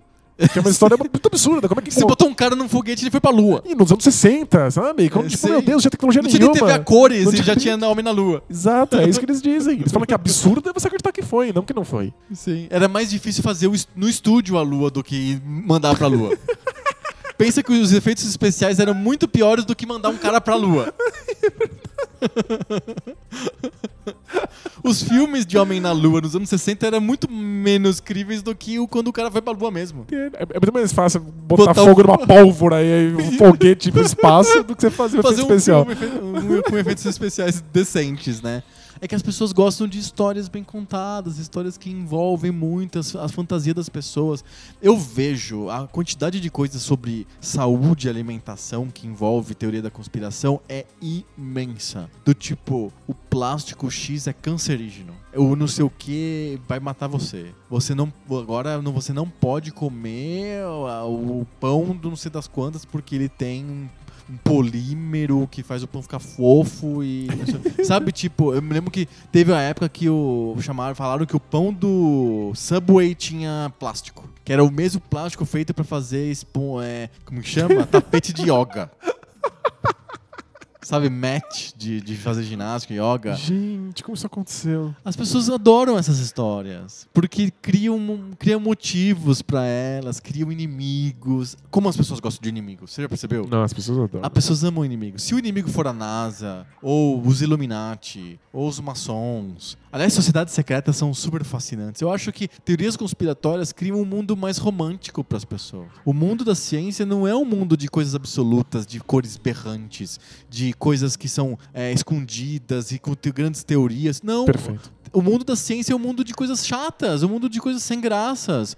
De coisas explícitas, abertas. É. Ou né? não, ou coisas que não Acessíveis, dá é. pra entender. Coisas que são muito difíceis de você explicar. É, tia, mas elas, elas são difíceis de, de entender, mas elas estão ali no livro. Se você soubesse calcular, se você soubesse os números, se você entendesse matemática e física quântica, você saberia que isso é óbvio. Então é, é ao mesmo tempo completamente explícito e você tem que jogar na cara do, do, do, do- do sujeito de que ele não entende por, cu- por culpa dele. Tipo, quem é o responsável pelo fato de que eu não entendo física quântica? Sou eu que não estudei física quântica. Sim. Então, tipo, eu não entendo mesmo a- a- algumas questões da física, mas não, é porque, e se você estuda, porque eu não estudei. Exato, e se você estuda a história da ciência, é uma história de idas e vindas, de voltas, de teses sendo des- des- é, desconfirmadas e confirmadas e reconfirmadas, de outras que melhoram as teses É, antigas. não, nada é não, tem, ver- absoluto, não né? tem verdade, as a- verdades absolutas, só tem tese, só tem incertezas. As pessoas não gostam de incertezas, as pessoas não gostam de coisas chatas, óbvias. As pessoas gostam de histórias incríveis, de histórias que ficam coloridas em cores berrantes. Então é muito mais legal imaginar que a Ambev está escondendo da gente que tem pombos na cerveja. Porque aquilo não faz. Quando eu vi aquilo, a pessoa me mostrou acreditando de verdade. Olha só, Que absurdo. que absurdo. Não, eu olhei e falei, que, que ridículo isso. É impossível eu acreditar num negócio desse. E passou, tipo, três horas. Ah, é verdade. Por isso que tem aqueles sites, tipo E-Farsas. Tem um site americano também, que eu esqueci o nome, que também é especializado nisso. Porque é, o cara que tá com a antena um pouquinho mais s- sintonizada, pega muito fácil Então, isso. você tá- você tá Mas a maioria das ciente. pessoas acha romântico, acha muito legal. Que mundo de pessoas enganando as outras. É tipo o Game of Thrones da, da vida real. Você tá ciente, vai aparecer um monte de gente nos nossos comentários reclamando que é óbvio que o homem não chegou à lua e que a gente não deu nenhum argumento? Vai ter um monte. Ai, meu Deus. É, Desculpa, mas eu abri essa porta. Eles estão entrando agora, eles estão entrando. Exato, você estão tá entrando, convidando desculpa. as pessoas a Você comentar. crê, mas é, vai, vai acontecer. E a porque- Terra plana e o pombo da Ambev. Esses menos, o pessoal da lua é, é mais foda. Gente, me, Eles são organizados, né? me tira do sério, porque tem um... É, o pessoal da Lua é organizado, virou um culto, né? Porque ele tem a organização de culto. Uma vez eu li um estudo sobre o cultismo, que é qualquer coisa que tem uma- um padrão que o, o cara, o autor do, do livro chamou de cul- cultism. Então, por exemplo, empresas de marketing multinível é um cultismo, porque ele tem a mesma estrutura. Então você entra lá na Amway, ou Herbalife, ou Herbalofo, o que você quiser. É sempre a mesma estrutura. Tem lá um, um, um modelo, você, você- se você entra, você ganha. Quanto mais pessoas você traz, você ganha mais. É piramidal, né? Ela é piramidal, ele tem uma lógica que você não compreende muito bem, mas aquilo faz sentido pra quem tá dentro. Tem os exemplos de poder, os exemplos de dinheiro. Enfim, marketing multinível é cultismo. É seita do reverendo Moon é cultismo. E assim por diante. E terra plana também é cultismo. É, tem nos Estados Unidos, tem uma menina que ficou bem famosa, porque ela começou a enxergar problemas em todas as comidas do mundo, que é um, é um blog que ficou famoso chamado Food Babe. E a menina começou a fazer campanha e, tipo, procurar o governo, etc, pra f- impedir que façam a carne não sei o quê, pra impedir que não sei o que lá, o, a- o plástico no pão do Subway e assim por diante. Sempre com um, justificativas muito longe de serem científicas, mas que eram tão coloridas tão interessantes que as pessoas gostavam. E t- realmente, a vida das pessoas, da maioria das pessoas, incluindo a minha, a sua, é- são vidas chatas, com cores pálidas, tudo em tom pastel. É realmente repetir todo dia a mesma coisa, fazer as mesmas coisas. A gente se diverte com, sei lá, com com videogame, com TV, com futebol. Mas no fundo a gente sempre faz as mesmas coisas. Tem gente que pra preencher esse vazio da vida idiota, sempre a mesma coisa, com, com gosta de histórias rocambolescas sobre pessoas que estão enganando ela. Você acha que tem um jeito de que as pessoas voltem a Eu confiar juro, na ciência eu pra que isso juro não que eu, aconteça? eu me lembro que teve um amigo meu que assistiu Matrix e voltou e falou assim: é um filme que te abre a cabeça. O Matrix? É, que faz você pensar sobre a realidade. Só se fosse for o Descartes. que o Descartes tinha medo de estar sendo enganado por um gênio maligno e de, e de que as coisas realmente não fossem as coisas. Aí só tinha certeza dele mesmo. Quando eu assisti, eu falei: "Abra- o quê? É, o Descartes abre a cabeça mesmo. você, fica- você- você vira um solipsista, uma pessoa que só tem certeza de si mesmo e do seu próprio pensamento. Porque você, tem- você- você questiona se o resto do mundo não é uma enganação de computadores. Não, o o Descartes, eu acho que ele chegou à conclusão de que não era, a vida não era um sonho, né? Mas Sim, por- mas por causa de Deus. Mas é outra- a, gente não quer, a gente não quer enfiar o pé nesse formigueiro. né? Mas o cara achou que Matrix era uma coisa que abria a cabeça. E talvez no fundo ele até achava que seria legal se fosse realmente igual a Matrix. Muito mais romântico pensar que a gente vive numa simulação de computador. Do que esse aqui que a gente fez essa merda, né? É, o Elon Musk, que. Acho que é o Elon Musk, deve ser o Elon Musk. Que é o cara que tá fazendo os carros Tesla, coisas inter... o, Spa- o SpaceX, que é aquele foguete que, é, que não é da NASA que tá voando. Que até. fez, fez aquele gerador de energia individual que esgotou em três minutos. Exato e tal. Me parece que ele deu algumas palestras dizendo que ele acreditava que a vida era uma simulação de computador. É, tem um, um- vários estudiosos de matemática de computação que que veem essa possibilidade, que veem alguns padrões e acham que como a vida repete padrões do computador, pode ser que a vida seja um computador, etc. É porque é mais, mais colorido, mais legal. é, ma- é, eu acho que. Vou, vou resumir. Eu acho que todas essas correntes de teoria da conspiração existem por causa do efeito massa véi. As pessoas querem uma vida massa véi, com explicações incríveis. Explicação que é chata, que não é certeza, não, tem, di- não sei direito. Não, as pessoas não gostam. As pessoas gostam de explicação massa véi. Eu vejo essa- esse problema na filosofia. Tipo, pergunta assim, mas a filosofia acha o que disso aí? Não, tipo, a filosofia acha 800 e- 823 coisas diferentes. Depende do pressuposto. Tipo, a gente não tem uma resposta fixa pra isso. Ah, não, não gostei. Que chato. Que chato, não. Que coisa Eu quero uma chata. resposta. O que, que a ciência É. fala sobre isso? Ah, ontem falava isso, hoje fala outra coisa. Sobre a origi- origem do universo é um exemplo claro. É assim. A tua- Qual que é a origem do universo? Ah, a ciência tem algumas teorias, mas não tem nenhuma conclusão. E as teorias são boring. Ah, não gostei. Quero outra. Ah, Vai ler um livro, então. Vai ler O Senhor dos Anéis, sei lá. Tipo, a gravidade. A gente mudou. Tipo, a gente tinha conclusões incorretas sobre a gravidade. A gente vai ter que mudar a teoria da É gravidade. verdade, é verdade. Então, tipo, as coisas mudam, não tem jeito. Parecem coisas bobas. A geometria euclidiana não foi, foi descartada É, no diz- século XIX. Não é nem uma coisa nova. Quer dizer, a ciência em geral ela é muito complexa e aborrecida para as pessoas normais. As pessoas querem coisas que pareçam complicadas, mas são muito simples e que tenham cores, cores berrantes. Na É verdade, porque embora esteja explícito aí todos as, os cálculos que levaram o homem para a Lua, entender esses cálculos exigiria muitos e muitos anos de estudo. Exato. Que as pessoas não vão se dedicar. Você pode ler um fórum sobre por que, que a Terra é plana e por que, que o homem não foi para a Lua, que embora esteja escrito de uma maneira rebuscada em formato É muito de culto, fácil, é muito óbvio. fácil, É né? muito São óbvio. coisas que qualquer pessoa pode, É pode usar de muito- argumento. Não tem Esse argumento- porque são argumentos E aí muito eu vou, eu vou fracos. entrar na- né? no, no ramo da antropologia. Não é bem, eu sou um antropólogo de bar, assim. né? Ridículo falar isso, mas enfim. Vou... Somos todos. Qualquer teogonia é muito simples de entender. Não tem nenhuma teogonia complexa. É verdade. sempre simples. É sempre óbvio. É sempre direto. Porque às vezes, e- e às vezes pa- aparenta ser muito complicado. Tem muitos nomes e muitas fases. Sei lá, a criação do mundo no candomblé, ou no, pros, os escandinavos, ou nos egípcios, é 7 mil capítulos, com milhões de personagens diferentes. Mas se você for ver, é muito óbvio, é simples, acontece, acabou. Mas é porque é esse meio de disfarçar o que é muito, muito direto em um vocabulário complicado, em você transformar aquilo numa coisa rocambolesca. As teorias de conspiração são iguais. São, são super complicadas, no fundo são bem óbvias. Tipo, todos os argumentos da Terra plana, eles, eles disfarçam muito bem, mas são bem simples.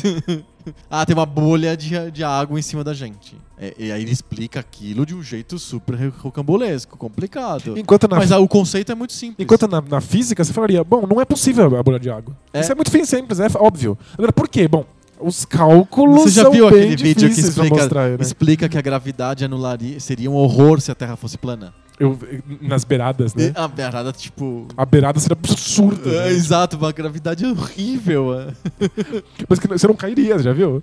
Não daria pra cair na beirada. Não, não dá. Você ficaria na borda, da, na, na- tipo, na lateral desse, desse disco. Sim. Não- Você você ficaria, porque a gravidade não deixaria você cair, mas, eh, bom, ela desmagaria tudo nas beiradas. Exato, não teria nenhuma chance de chegar perto da beirada.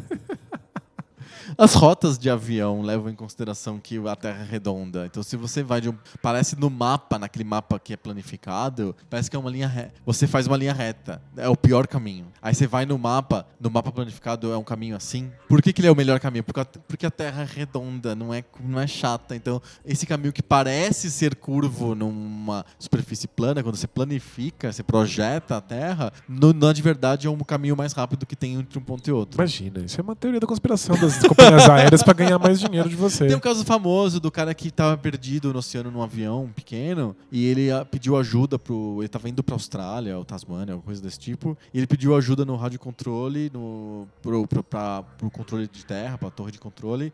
E acharam um outro avião de passageiro que tava perto. E eles conseguiram descobrir onde ele tava, porque o cara não tinha radar, né? Descobriram que onde ele tava co- olhando a di- qual que era a diferença de um com o outro com relação ao horizonte do Sol. Qual, que- qual que era o tamanho do Sol para um e do Sol para outro. A diferença fez descobriram que ele estava mais a oeste. Aí eles usaram outras coisas para medir Ah, que legal. quando que o Sol sumiria do horizonte e sumi- sumiu um pouco antes do outro. Então eles estavam em distâncias diferentes. Do no- círculo, que legal. é, exato, eles conseguiram achar o cara graças a essas medições todas. Mas se fosse a Terra fosse plana, não teria horizonte, não teria diferença. Quer Não faz dizer, tanto sentido. é, não faz nem- Ah, não sei por que a gente tá falando isso. Vai no, vai- vai no Mercado Livre e compra um bala- balão meteorológico. Que tipo, não é muito caro. Bota uma câmera, um GoPro, Bo- sei lá. e isso, não, eu, eu- eu vi o pessoal botando o iPhone Aham. e bota numa caixinha pra isso, sobe no balão meteorológico, Ah, fica redondo. e aí tipo, ela sai, filma tudo bonitinho, redondo, e aí eventualmente fica alto demais, aí ela para de funcionar, a câmera para de funcionar por causa da. da- O ar muda, né? é, eu acho que, se se eu não me engano, por causa do campo eletromagnético. Ah, tá. E aí o balão cai, e aí você vai ter que perseguir o GPS do seu iPhone. Aham. E aí você vai lá e pega de volta e pega a gravação. Ah, cê- Tem muita gente que faz isso Legal. no YouTube. É muito legal de ver. Ah, eu vou procurar. É tipo ter o iPhone filmando a Terra Redonda. É sensacional. Não precisa ser um astronauta, não precisa ser o Yuri não precisa, um você Gagarin. não precisa sair de órbita. Exato. não precisa ser um cosmonauta soviético pra poder ver a Terra redonda e azul. Né, mas acho que, acho, acho que você alcançou aí a, a questão. Eu acho que é por causa que as pessoas querem um mundo romanceado como se fosse um. Que pareça rocambolesco, mas é simples, enquanto a ciência é simples, mas extremamente Realmente complexa É de complicada. entender. Exato. E não é garantida, não é um terreno estável, porque a vida não é estável, não tem verdades absolutas nunca. Em Né? a nada. ciência assim funciona com- através de teorias, né? Através de pressupostos que se mudam o tempo inteiro. E aí a gente tem problemas complicados na vida real, que os terraplanistas são pitorescos, a gente ainda acha graça. Mas tem o pessoal que vai con- contra a vacina, né? né? Tem os anti-vaxxers, que são os caras que não gostam de vacina nos Estados Unidos, e é uma teoria da conspiração das mais idiotas. Tem o pessoal que renega o, a- o aquecimento global. Como o Trump. Como o Donald Trump, ele já ele colocou um negacionista dentro da, IE da EPA, que é a Agência de Proteção Ambiental dos Estados Unidos. Ele tá revendo os acordos todos que o Obama. Sim, é, ele falou que não vai, não, não vai cumprir já Não o vai último cumprir, acordo, que e era a ele- última esperança. Exato, e ele desfez a proibição do, de uso de carvão em, em usinas de energia elétrica nos Estados Unidos, que são responsáveis por tipo 50% da queima de combustíveis fósseis nos Estados Unidos. Carros uh, gastam menos do que a usina de carvão, que é muito usada para gerar ener- ele- energia elétrica. E é uma energia muito ruim. Então, tipo, queima, queima muito, Muito causa pra muita gerar poluição pra pouca- gerar pouquíssima pouca energia. E eu, o, por conta de empregos, dos, dos trabalhadores de minas, e os carvoeiros, etc., o, é, eles estão revendo essas, essas legislações todas, que na prática nem tinham entrado em vigor, mas só pelo fato delas existirem e entrar, entrarem em vigor daqui a um tempo, os- as indústrias já estavam mudando, de, demitindo pessoas, e ta- o mercado estava mudando de carvão para outras fontes de energia elétrica. Tem vários estados nos Estados Unidos que agora funcionam por energia eó- eólica. Por exemplo, Porque eles, percebe- eles perceberam que eles tinham que investir nisso, porque senão eles não iam conseguir. Mesmo a energia as atômica ela é metas, muito é. mais eficiente do que carvão, hidrelétrica. Em vários estados que tem bastante hidrelétrica, como no Brasil, por exemplo. E o terceiro é a questão do, do ensino do criacionismo versus evolucionismo nas escolas. Isso também é um tema quente em alguns países, principalmente os Estados Unidos. E aí você começa a, a entender como que é, cria-se grandes teorias das compi- da, con- da conspiração. Você começa a, a sonegar das crianças informação científica. E aí, quando chega, elas estão adultas, elas não, teve, con- elas não tiveram contato com teorias importantes da ciência. Elas não conseguem dialogar com informação científica ou com ou teorias da conspiração que chegam com a- na frente dela. Ela não foi treinada para isso. Ela não tem o trato, o tato com a ciência, com o estudo da filosofia acho- da e eu ciência. acho história da engraçado. ciência. A teoria da evolução mudou. Era, tipo, várias coisas foram, foram adicionadas com ela e são E adicionadas ela- constantemente. e- exato. E ao invés de você ter que saber a E- teoria original pra poder entender as novas mudanças, o argumento que eles dão é: ah, mas fica- esse negócio fica mudando, ninguém tem certeza de nada. É que as pessoas querem ter certeza de coisas, coisas simples e que são com certezas absolutas. Então, isso é um outro ponto complicado, s- A gente caiu em epistemologia aqui sem querer. que é o que é fascinante mesmo, que é a filosofia da ciência e do conhecimento, mas é que no fundo é o que impede a gente é, é ser treinado nessas coisas é que impede a gente de cair nessas nessas balelas, nessas historinhas para boi dormir, esses contos aí do vigário. Boa. Será que a gente fechou? Não, a gente abriu o tema para uns oito debates de bons futuros. Vamos falar só sobre os negacionistas do, do, do clima, aquecimento do global, aquecimento global, é. só sobre questão de vacina, depois sobre epistemologia. O que, que a gente pode, é capaz de saber? Exato, O e que não Ah, também Dá, dá pra ter certeza? Existe certeza? Existe verdade? Esse é um- Vão, vão chamar a gente de relativistas. Exato. E também tem a questão do ensino do, do criacionismo nas escolas. Nossa, tem, tem. Olha, É muito tema. dá pra ter umas oito temporadas de pouco A gente pixel. faz uns pouco pixel só disso. Não, melhor não. Cartinhas? Cartinhas. Cartinhas.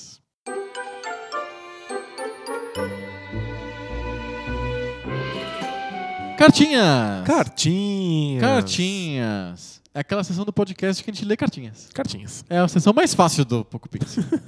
Não tem que pre- pre- preparar nenhuma lista. é, e não tem que explicar o que que é toda vez. cartinhas é cartinhas, né? Pô, É, né? Várias cartinhas essa semana passada. O episódio da semana passada foi sobre os anos 80. os anos 80. Gerou um monte de comentários, as pessoas curtiram demais o episódio. Anos 80 é uma coisa que mexe com a nostalgia das pessoas. O Atari mexe com a nostal- nostalgia das verdade. pessoas. Por exemplo, o João Marcos Brasnucci ele fez a lista do high five dele do Atari. Dos os meus jogos de Atari pra ele, Exatamente, a lista dele é 5 Keystone Capers. que é maravilhoso. E que alguém avisou pra a gente que aí. tem a que- ver com um seriado inglês de 1912, um filme mudo. Foi o Vitor Reis que escreveu pra gente, sobre Gente, isso. espetacular. Sensacional, chamado Keystone Cops. Fantástico. Fantástico. Nossa, incrível. É Alguém muito nerd na, na- na- na Atari quis fazer esse jogo. Nossa, muito nerd. Na Activision, Na na Activision, verdade. é verdade. Na Activision. Então, a lista do João Marcos é Keystone Capers, Superman, é o número 4, Adventure é o número 3, Pela importância, sem dúvida, mas é injogável hoje. exato, é... Decathlon, o número 2. Que era muito legal mesmo. Uma porcaria. mas É uma muito legal. porcaria, mas é, é realmente era divertido. Assim, a ideia de ter vários esportes num cartucho só me fascinava. É verdade. Eu achava bem interessante mesmo. E o número 1, um, River Raid. E ele justifica, porque River Raid é River Raid. E eu sou apaixonado por Superman, acho um jogo fantástico, tem uma história, é um mundo gigante, você pode ir pra qualquer lugar. Os, os elementos que você precisa coletar são aleatórios, mas aquele metrô que você entra e aí são Vai umas, pra lugar cores, nenhum. são umas cores piscantes, você tem que decorar na tua cabeça Qual estação, né? qual Que- estação dessa, porque tipo, tá piscando rosa, aí você vai pra esquerda, começa a piscar verde, aí você vai pra baixo, começa a piscar azul, aí você vai pra cima, você sai num lugar específico da cidade. Agora, porque se você fosse pra direita na verde, você ia sair na laranja e aí você ia sair em outro lugar da cidade. É, tipo, é só sendo cultista pra saber o que fazer no metrô. é, não, meu Deus, é, você precisa ter uns segredos místicos. Não faz nenhum sentido. Nenhum sentido, nenhum sentido. É um jogo bem. bem nesse, nesse momento é um jogo bem críptico. É, Mas é só o metrô, o resto não, o resto o faz resto- sentido. O resto faz algum sentido. E não- eu não gostava de quando ele voava pra cima, porque aí ele aparecia em outro. lu- ou mudava a orientação. Ele não tava andando mais pro lado, ele tava andando pra cima, eu ficava meio confuso. Ai, que- eu, eu, eu tinha na minha cabeça um mapa. Um mapa sabe? cúbico. É porque Era um cubo, né? É que se você vai pra cima, você muda de tela. Não, É. Você não vai parar no céu, você vai parar no chão é um de outro lugar. Isso, é meio confuso isso. Eu tinha esse jogo quando era criança e Eu confesso que não fez minha cabeça. Eu herdei o seu, eu jogava demais. demais, eu adorava. Ai, ai. O João Marcos fez, gosta do high five, fez um high five dele. Muito bom. Jantar, eu convido a todos a fazerem ju- high fives. Mandem high fives pra Isso. gente. A gente fez um high five essa semana de beaten ups. Mandem seus beaten ups favoritos. A gente vai ler aqui no, no Cartinhas. Te desafio a ser mais hipster que eu. Exato. Já o meu xará, o Adriano Marinho, ele não gosta do high five. Ah, Ele disse que tá muito difícil o high five. Porque é muita informação em pouco tempo. são o quê? 15, 20 Ele minutos fica- de 10 jogos aleatórios Exato, sendo jogados na ele cabeça fica, dele. hum, É difícil de ele se concentrar, é difícil dele, ele, ele, ele, se- ele perde a concentração muito rápido. Ele acha meio perturbador a quantidade de informação que tem no Hi-Fi. Eu acho que é bastante mesmo. Mas a ideia é que você saia dele com uma lista de 10 jogos, às vezes um pouco menos, porque a gente às vezes coincide, que você pode correr lá nos seus videogames velhos ou na emulação e ver como é que é. Tipo, a a ideia é, é. Eu tô tentando vender o peixe de 5 jogos que eu acho que você deveria jogar. Exato. É, eu gosto do High Five quando a gente fala de jogos porque ele realmente cria essa essa monte sua biblioteca, né? Exato. Que eu acho que é uma ideia é uma ideia interessante para jogos antigos. Será que te é, é- é cansativo o High Five mesmo? Só que a gente fala muito, muito rápido. Será? Mandem suas opiniões. Será que o High Five ele é uma sobrecarga de informação para os ouvintes? A gente deveria dar, uma- dar um tempo? Será que eu faço um High 2? os seus Tipo, ou meu só o- top, meu top 2 jogos de É, beat'em up é- talvez seja menos informação. É, talvez. Eu confesso que eu curto bastante o High Five. É legal fazer a listinha. Eu gosto de fazer a listinha e é- eu lembro de muitas coisas que no no episódio de hoje talvez eu não lembraria. Eu gosto do High Five. Eu me divirto também. Mandem, mandem recados pra gente dizendo thumbs up ou thumbs down para o High Five. 5 thumbs up, 5. thumbs up. E na cota a cota debaixo de bolsa? A cota do debate de bolso, o João Guilherme Lício mandou pra gente, é, dizendo que ele queria, fazia muito tempo que ele queria mandar uma cartinha sobre esse tema, mas é que, como a gente falou no episódio do passado sobre filosofia pop, ele mandou pra gente que é sobre a física pop. E diz que existe. Que tem físicos mais conhecidos, que não necessariamente são os físicos mais importantes. Como na filosofia. Exatamente igual. E que eles são mais famosos e que. é, E que aí ele coloca uma pimenta. Que talvez existam interesses por trás de fazer aquele físico ser famoso ou não. É, porque tem família influente, Gente. ou porque tem um interesse político. A Acho gente que precisaria na filosofia pop também talvez Deve tenha ter. alguma coisa assim. Mas a gente precisava tanto. Eu acho que talvez tenha os Illuminati também. Não, Tal- não, não tem. Talvez sejam os doentes. Os gnomos. Não, não, não, não, é verdade. Ele tá fa- o que o João Guilherme tá falando é sério. É, eu acho que sim. Acho que se o cara for um, de uma família conhecida, por exemplo, a chance dele ser Pop. um pop, um cara que dá entrevista pra Veja, é maior. Mas A gente, a gente precisava muito de físicos pop que fossem bons de verdade, bons acadêmicos e conseguissem comunicar pra ficar derrubando terraplanista por aí, né? Exato. Ajudaria. Tem médico pop. Você já viu o fenômeno, o fenômeno dos médicos pops? Drauzio Varela. é- Drauzio Varela, tem o cara que passa álcool em tudo, sabe? Tipo. Não, mas o o Drauzio Varela faz um, faz um serviço muito bom. Eu gosto do Drauzio. Tipo, ele- ele vai lá e chega. "Mano, Gente, Aliás- É. vocês estão aliás- loucos de não, de não vacinar. É. Vacina é ótimo. É, tem alguma. Ele, ele, ele, às vezes, ele vai um pouco pra aquele lado do. do, do- sabe aquele cara chato que tá na, na mesa com- tentando convencer todo mundo Ah, tipo, de uma coisa? não come isso aí. É, vai, Vai, vai exato. tapar essas, Cês essas artérias. Tem que fazer exercício. Às vezes ele é um pouco isso. No geral, ele tá falando, vai vacinar, que isso aí é bobagem de não vacinar. Sim, ele, e- isso é legal. ele vai contra as bobagens. né? Exato, mas falando do Drauzio, é impossível não lembrar que um monte de gente acreditou e passou pra frente dizendo que o nome dele era Áuzio e que as pessoas chamavam de Drauzio porque ele era doutor Áuzio. E aí virou o Drauzio. Pô, tá aí legal. no. É que isso casa com o debate de bolsa de hoje. Começou como um meme, e aí ele teve que ir lá e, E falar. desmentir ele mesmo. Falou, gente, não. É muito engraçado, mas não é verdade. Porque as pessoas não querem a verdade, as pessoas querem coisas engraçadas. Pois é. Eu sempre lembro, eu já falei desse, dessa piada no, no Poco Pixel antes, quando num episódio dos Simpsons, quando eles descobrem que a, a liga de beisebol tava espionando todo mundo com satélites, aparece um jogador no final e fala assim, vocês querem a verdade ou uma bela tacada? E todo mundo fala, tacada! Por que isso? As pessoas não querem o Drauzio porque a mãe dele achava legal e simplesmente tá lá no RG dele Drauzio. Não, as pessoas querem uma história legal, que todos foram enganados até hoje. Até hoje as pessoas acham que o nome dele é Drauzio e na verdade é Áuzio. Gente, esse site dos memes que fez isso é muito engraçado. Eles fizeram o, o meme do doutor, do doutor Áuzio Varela, que é muito humilde, e fala: Não, doutor é quem fez doutorado. Eu sou o bacharel Áuzio Varela. O mestrauzio. Mestre Áuzio Varela. É, muito bom. Muito bom. Então fica aqui o recado do, do João Guilherme. Que ele, ele mandou uma cartinha grande, é, comentando bastante sobre o- a área dele, que é, que é as ciências, Os- os- ciências naturais, ciências exatas. E existem os físicos E pop. existem os físicos pop, fica aqui registrado que existem. A gente não, não vai discu- dis- dissertar mais porque a gente tá em fase de cartinhas sequinhas. É isso aí. Por causa do high five, que tá tão polêmico. Então, lembra no começo do nosso podcast, quando a gente é, in- ah, introduziu para as pessoas a novidade de a gente ter o debate de bolso, de ter um tema aleatório no meio de um podcast sobre videogame, e as pessoas se dividiram entre time debate de bolso e time não debate de bolso? E aí vocês pegaram de porrada nas ruas. Isso. na- E- na- nas ruas neon do, do Street of Rage. Rage, exato. Agora a gente tem uma, uma a cisma do high five. Uma dissidência da Exato. Então, eh, alinhem-se, por favor. Coloquem suas, Mas- suas posições. Mas, em, high outras- five ou não high mas em five? outro cenário. Você pega de porrada no cenário medieval do. do- Dungeons and Dragons. Exato. Fechamos? Fechamos. Muito bom. Então, semana que vem a gente volta com mais papo novo. Sobre videogame velho. Valeu! Tchau!